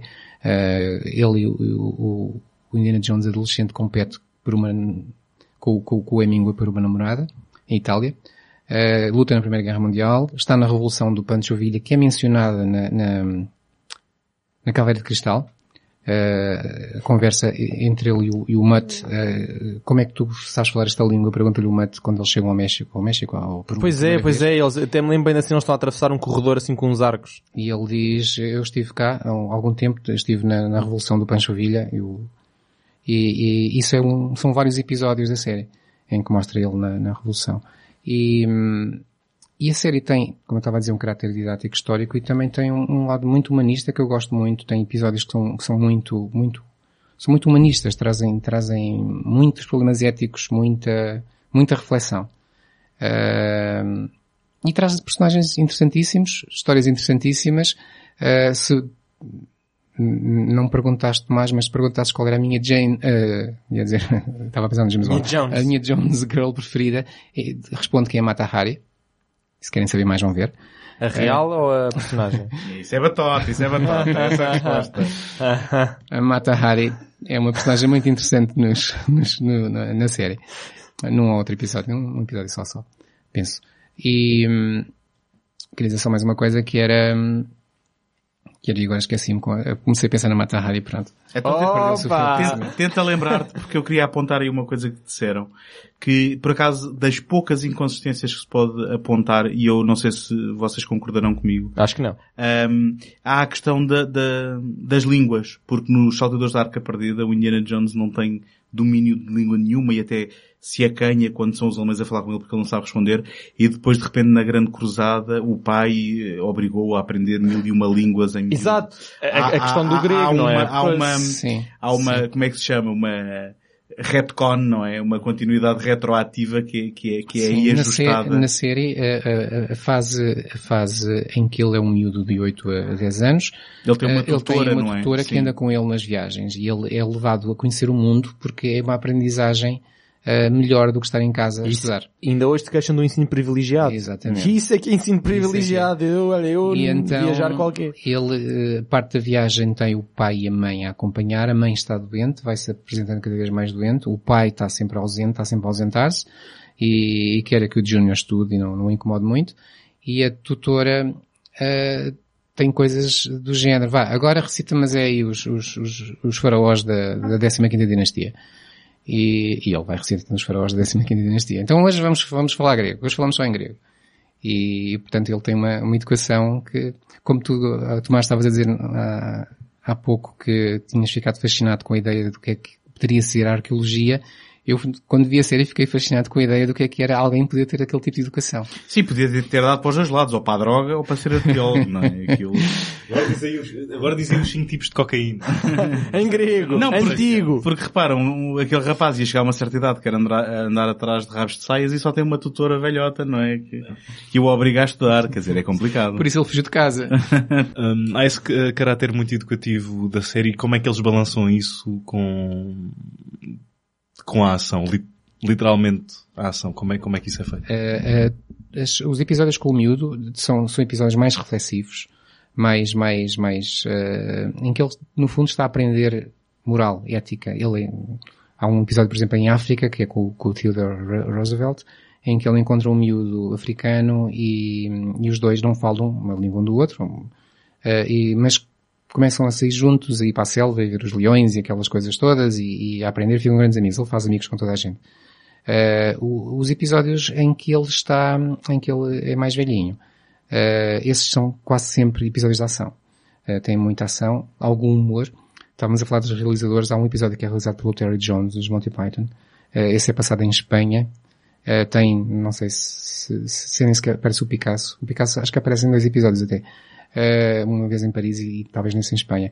E esse episódio é hilariante. Aquilo é quase Monty Python. É, é um episódio muito giro. Eh, mas tem muita ação. Tem algum humor, tem muita ação. Mu- Muitos dos filmes são, muitos dos episódios são passados na Primeira Guerra Mundial. E, e ele é espião. A dada altura torna-se, ele, ele começa como, como militar na, na, na- no exército belga. Eh, isto depois de ter deixado a Revolução Mexicana. Eh, começa como militar no, no exército belga, depois mais tarde, já não lembro como, vai, passa- vai, vai, vai ser espião eh, dos aliados, já não sei por que exército, se ainda no pelo belga, e, e é aí que ele vai conhecer Matar, Mas durante a Primeira Guerra Mundial. Primeira Guerra Mundial. Isso não era muito novo. Sim, era novo. Ele, ele alista-se. Novíssimo, então, Ele tinha porque- 16, ele tinha... Pois, porque pelo, pelo, As guerras são feitas com carne para canhão não, porque nova, Ele, ele chega é? lá acho que em 1916 Pois, porque e seguindo a ele tinha 16 cronologia, anos. né, a tinha última 16 anos. cruzada passa-se em aquela parte inicial, portanto o prólogo da, da última cruzada, que é, que é pré-primeira guerra, não é? 14, Não, 13, ele, ele era mais novo, ele tinha 12 anos. Pois, então é que passou-se, pronto, ele tinha que ser novíssimo, porque eu, pelo aquele prólogo da última cruzada ele é novíssimo, Sim. mas já é muito próximo da Primeira Guerra Mundial, se não Sim, estou em sim, erro, sim, portanto, sim, sim. passou-se muito pouco tempo. A cronologia do Indiana Jones é fácil de fazer. Ele, ele segundo rezam as crónicas, nasce em 99, 1899, portanto é, é, é, Essa é o contas ano do século XX, para praticamente Exato. menos um ano. Ahm, tu notas que é uma série de televisão, eh, visualmente, esteticamente, que, ou, ou- há ali um certo cuidado com o, basicamente se há valores de produção. Eu acho que sim, e é preciso ver que nós estávamos em 92, 93, se for pelos padrões de hoje, é, é fraquinho. Mas pelos padrões daquela altura, em que a televisão ainda era muito televisão, Aquilo- é, aqui já é um passo um bocadinho mais à Aquilo deve frente. ter sido muito dinheiro ali enterrado, mas não consegue escapar ao formato Sim. do que eu vi, do pouco que eu vi, não consegue escapar a, Sim, ao mas, look mas, televisivo. Mas, mas mas é há ali muito dinheiro. muito à frente do, que- do que a televisão de 92. E presumo que alguns locais em que eles tenham mesmo pegado na Tem, equipa sim, de filmagem sim, sim, sim, deslocaram, sim, sim, sim, é- é- era quase sempre. Eles, Uhum. eles viajam pelo mundo inteiro e, e aquilo, se não estou em erro, maioria das vezes pelo menos, era em cenários naturais, era, Pois, era no pois. local mesmo. E, e nesse aspecto v- vale muito os valores de produção, não é? já, já bate ao quarto filme. não é? Não, que defende muito o quarto filme. O quarto filme, pa- pa- para, para um fã, acaba por revelar um bocadinho mais de informações cronológicas sobre o Indiana Jones. Está a falar do espião e ficamos a saber que ele também foi espião durante a Segunda Guerra Mundial a trabalhar para, pronto, não era para a CIA, porque a CIA só se forma efetivamente depois da Segunda Guerra Mundial, mas para o equivalente à CIA da altura e que trabalha com o outro, o britânico, e depois já é um vira-casacas, ahm, que é um mercenário. Já me tinha esquecido que essa personagem existia no filme, vê lá. Sim, e que é um, que, que correspondia a um espião do MI6 e que eles trabalharam junto várias vezes. Olha, Portanto, que, são que, estas queres informações- melhor exemplo dessa coisa circular? Eu sou aliado. Não, não sou. Sou aliado. Não, mas afinal não sou. Quantas vezes é que ele vira? Mas a É piada, Elsa, mas é a a piada Elsa, Schna- tem. é mas Elsa Schneider piada. do quarto. Ah, mas não, isso é- mas- isso é mas outra coisa. piada. Mas Mas, olha, mas há uma piada lá, que, que ele quando, quando vira pela segunda vez, o, o Indiana Jones pergunta, mas afinal és o quê? Triple Agent? Sim, sei. Pois. E depois, E- depois ele, depois depois ele, não era, era depois mais ele, do que isso, diz no fim, tipo, eu que nunca fui nem um triple nem um double, eu Sou só ganancioso, não é? sou agent. Pronto, exato. não, mas essa, é- é- esse- assim, eu lembro quando vi o filme pela primeira vez fiquei. Porque não sabia, da, não sabia essa parte da série, que ele tinha sido espião na Primeira Guerra Mundial. Então fiquei. Ah, uau, ainda ganhou outra dimensão. Não é só professor, também é herói, também foi espião na Segunda Guerra Mundial. Ou seja, a- aquela, daquela dimensão heroica, não lhe vou chamar mítica, mas efetivamente é um bocadinho mítica, ganha ainda outra dimensão. E, é- e, é- e pronto, é engraçado, para, para quem é fã de, que o filme trata, trata bem, bem, não trata bem os fãs, claramente, mas, mas, mas dá-lhes assim um, é como se tivesse a dar-lhes milho. Ah, ah, mais um bocadinho, mais um bocadinho, mais um bocadinho, e vais dando pequenas informações. Por exemplo, a, a reunião da Marion também é claramente um, um pedacinho de milho para, o- para os fãs. Ah, E, e o filme, de facto, isto de facto não é uma coisa necessariamente positiva num filme, não é esta coisa do, do fanservice. Mas o filme é- faz muito fanservice. Eh, Já agora, já agora, não só temos o, Já que estamos a falar de Indiana Jones. já que estamos a falar de Indiana Jones, lembrei-me aqui de uma, que é, não só temos o, o Young Indiana Jones na televisão para expandir, se quisermos procurar mais aventuras deste, deste, deste herói, e que deu origem também a uma série de livros, como referimos há pouco, mas depois também houve uma série de livros do próprio Indiana Jones, que eh, na sequência do trabalho do Rob McGregor na, na novelização da Grande Cruzada, o George Lucas, eh, na altura, pediu-lhe para ele escrever aventuras adicionais. Eu Cheguei a comprar o, Perigos em, em Delfos. Eh, sim, esse é, um, esse é um daqueles que se encontra mais, mais frequentemente nas Europa Américas. Mas então, portanto, paralelamente depois à, à, às, à, à série e aos livros infantos juvenis, então havia estas, estes livros que, que, que relatavam aventuras, eu não sei em termos de canon, o que é que é oficial e o que é que não é, mas depois houve aqui uma série de livros eh, pelo Rob McGregor, depois isto, houve outros hum, autores a, a entrarem e se procurarem têm eh, uma, uma boa mão cheia de títulos em que é sempre Indiana Jones e qualquer coisa e lá vai o nosso herói numa, numa aventura. Eu confesso Mas, que... Não percebi, são sempre coisas mais a puxar para o público juvenil? Não, não, não. Este, Estes não. Estes, estes, eh, até em termos de edição, se tu, se tu encontrares algum na Europa América, cabiam muito bem ao lado das novelizações, em termos da estética e das capas, e aproveitam a imagem do Harrison Ford do Indiana Jones adulto, ah, em que simplesmente eram potenciais histórias que nunca, nunca tinham sido filmadas. do- muito, muito, muito provavelmente até contratar o Drew Struzan para, para dar lá umas pinceladas na, na, na capa. Ah, bom, eh, eu não me admirava, Porque, porque, elas, porque elas têm são- bastante sim, há qualidade. um sim, profissionalismo sim. enorme. Eh, posso dar exemplos. Mas- Indiana mas Jones se and bem- the Peril, the Peril at Delphi, and the Dance of the Giants, and the Seven Veils, and the Genesis Deluge, and the Unicorn's Legacy. Então isso é a mudança para ir para os projetos ah, Ah, abandonados. Eu vou ser sincero, eu de projetos perdidos, o, o Tiago chamou a atenção para alguns deles, mas eu conhecia poucos, só conhecia esses agora mais recentes do quarto, nomeadamente o Darabont do City of God, e era pouco mais que isso, mas depois... Basicamente há três, não é? Há o... Há as origens do, King- do Kingdom of the Crystal Skull, que está no Saucerman of Mars. Ou seja, vamos, vamos de, de frente para trás. Mas já explicámos o que é que estamos a falar. Estamos a falar Sim, de sim, argumentos perdidos. sim. Sim, argumentos, argumentos que nunca viram a luz do ou, dia. ou versões de argumento que evoluíram ou argumentos que depois Exatamente, foram exatamente. abandonados, não é? Ah, mas vamos de frente para trás. Temos o, o Indiana Jones and the City of, of God, que, Que é o é- tem muitas coisas parecidas, outras não, e tem, tem os seus momentos ridículos, apesar de ser um argumento que está sempre em boa estima no, no, no clube de fãs do, do Indiana Jones, apesar de já ter o, já ter o momento do frigorífico. Ah, já, obviamente já tem os aliens. Ah, tenho, acho que salvo errar uma cobra que come o Indiana Jones e Indiana Jones tem de se libertar ah, da, da- da cobra, um, en- entre outros. E este foi, este foi o, que- o que esteve mais próximo um, de ser o quarto filme, mas o George Lucas não, não, não estava satisfeito e trouxe o, o ah, Su- agora, suposto- sei, supostamente sei o Jeff Spielberg-. O Spielberg e o Harrison Ford estavam, eh, digamos, Eh, satisfeitos sim, com ele sim, e foi sim. o Lucas que vetou, não é? E acho que o Darabont até hoje, acho que nunca o convidou para uma festa de anos. É, eu acho que não. Um, antes disso, temos o Indiana Jones and the Saucerman from Mars. Começou com, escrito pelo, pelo Jeb Stewart, que é o co-escritor do, do Die Hard. Uhum. Um, e aí e estamos a falar em 90, ou seja, se no do, se no do Frank Darabont estávamos a falar em 2002, 2004, antes tinha havido uma tentativa falhada do M. Night Shyamalan de pegar na- nas rédeas com o Spielberg a, a realizar, obviamente. Qual era o twist? Mas tínhamos o, pronto, o Saucerman, Olha, o Saucerman from Fica- Mars. foi Sim. engraçado ficar-me a saber de onde é que vem a fobia dele das cobras. Um, que os dois primeiros filmes não- é sempre aquela dúvida de porquê. E depois no terceiro explica. Lembrei-me só agora que... Sim, ó.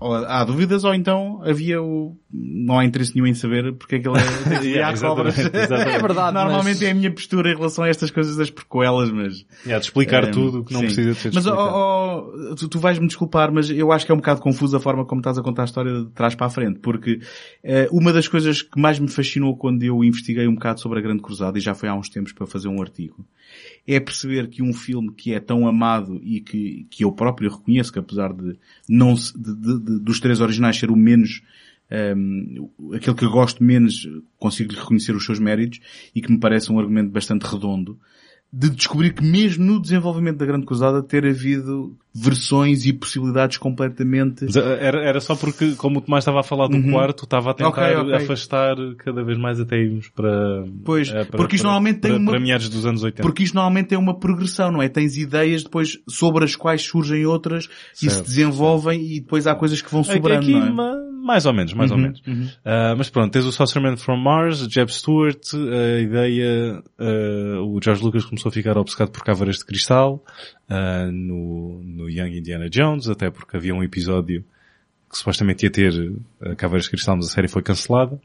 Acho que há dois episódios que nunca foram hum, para o ar, digamos assim, quando a série foi cancelada. E depois antes disso temos o, o argumento do, do, do Chris Columbus, que era envolvia, Mas, mas esse, o, foi, esse, envolvia o Monkey King. mas foi- esse foi no desenvolvimento da Grande Cruzada, Exatamente, não? Exatamente, ok, ok. exatamente. Agora já...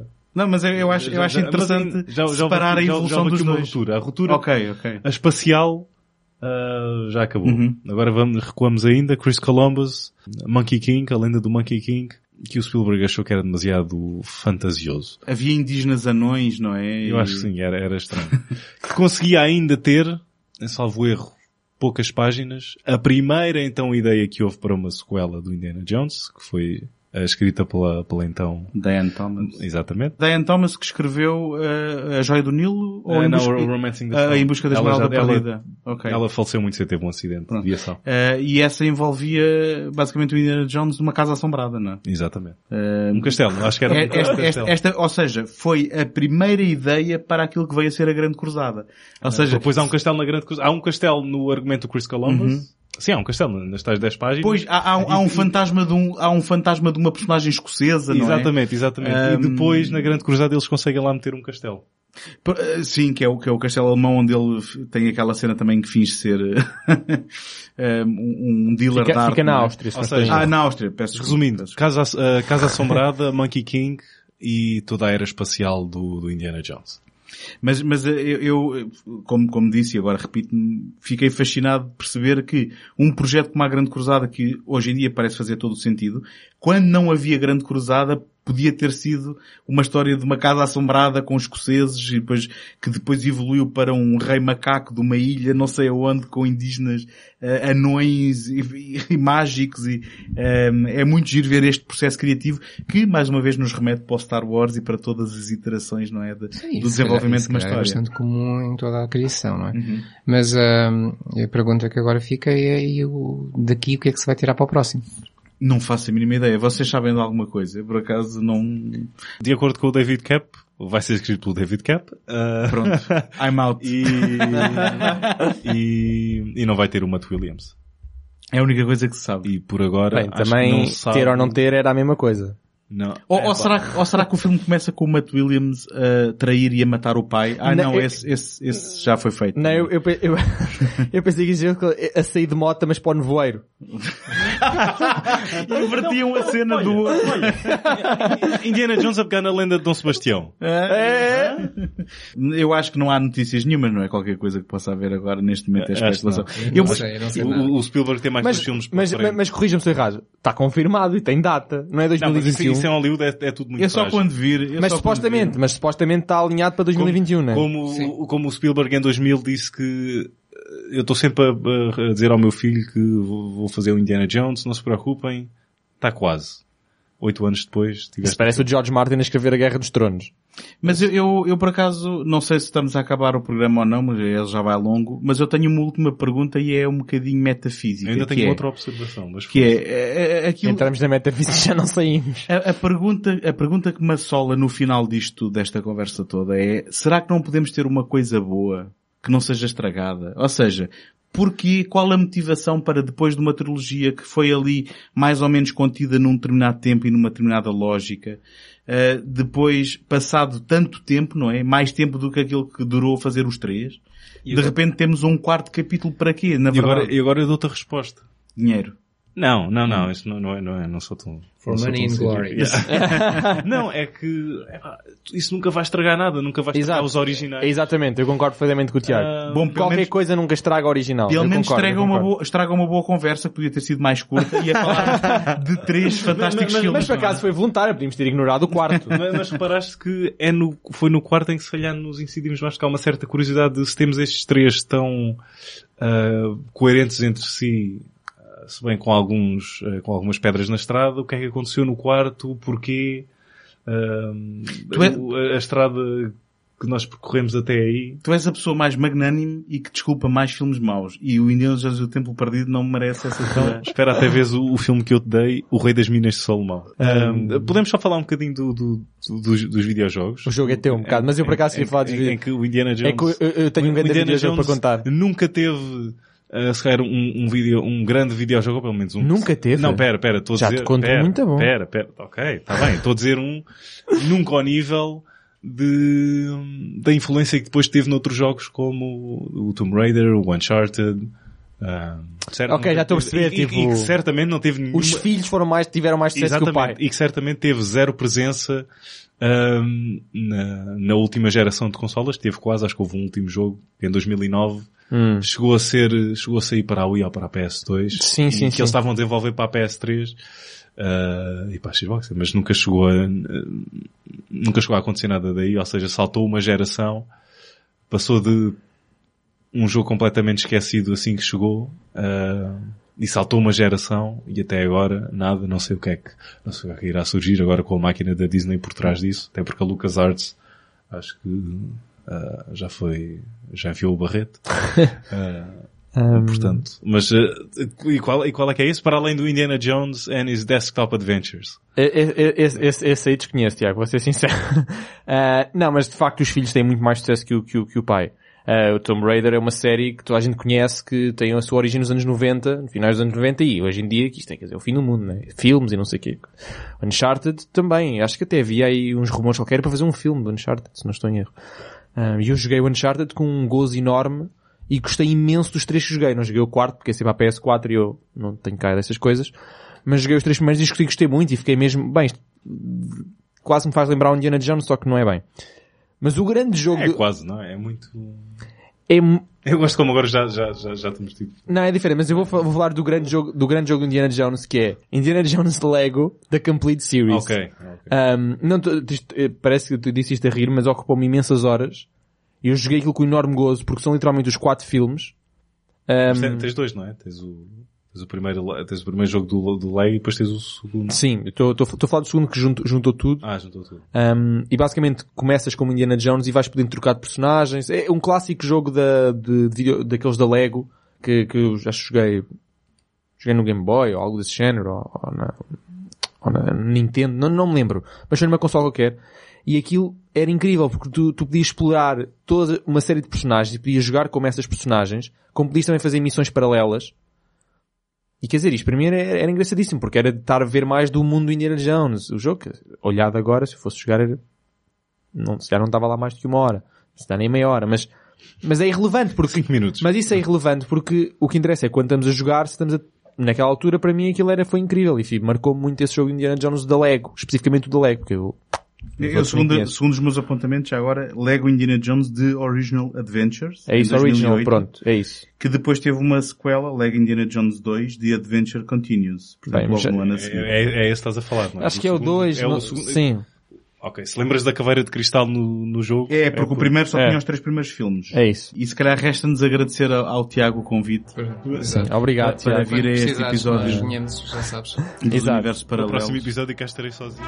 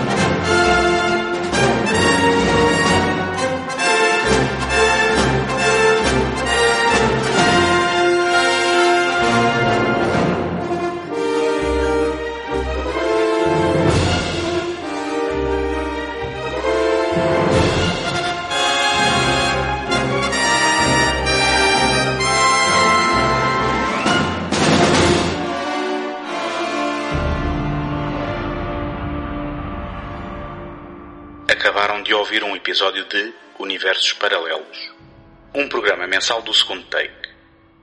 Apoiem o trabalho do Tomás em imaginalta.net, do José em ajanelaencantada.wordpress.com e do António em segundotake.com, onde também podem subscrever este podcast.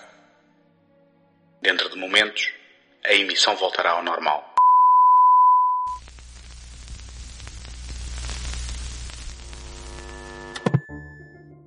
Encontramos na próxima semana. Até lá, boas fitas.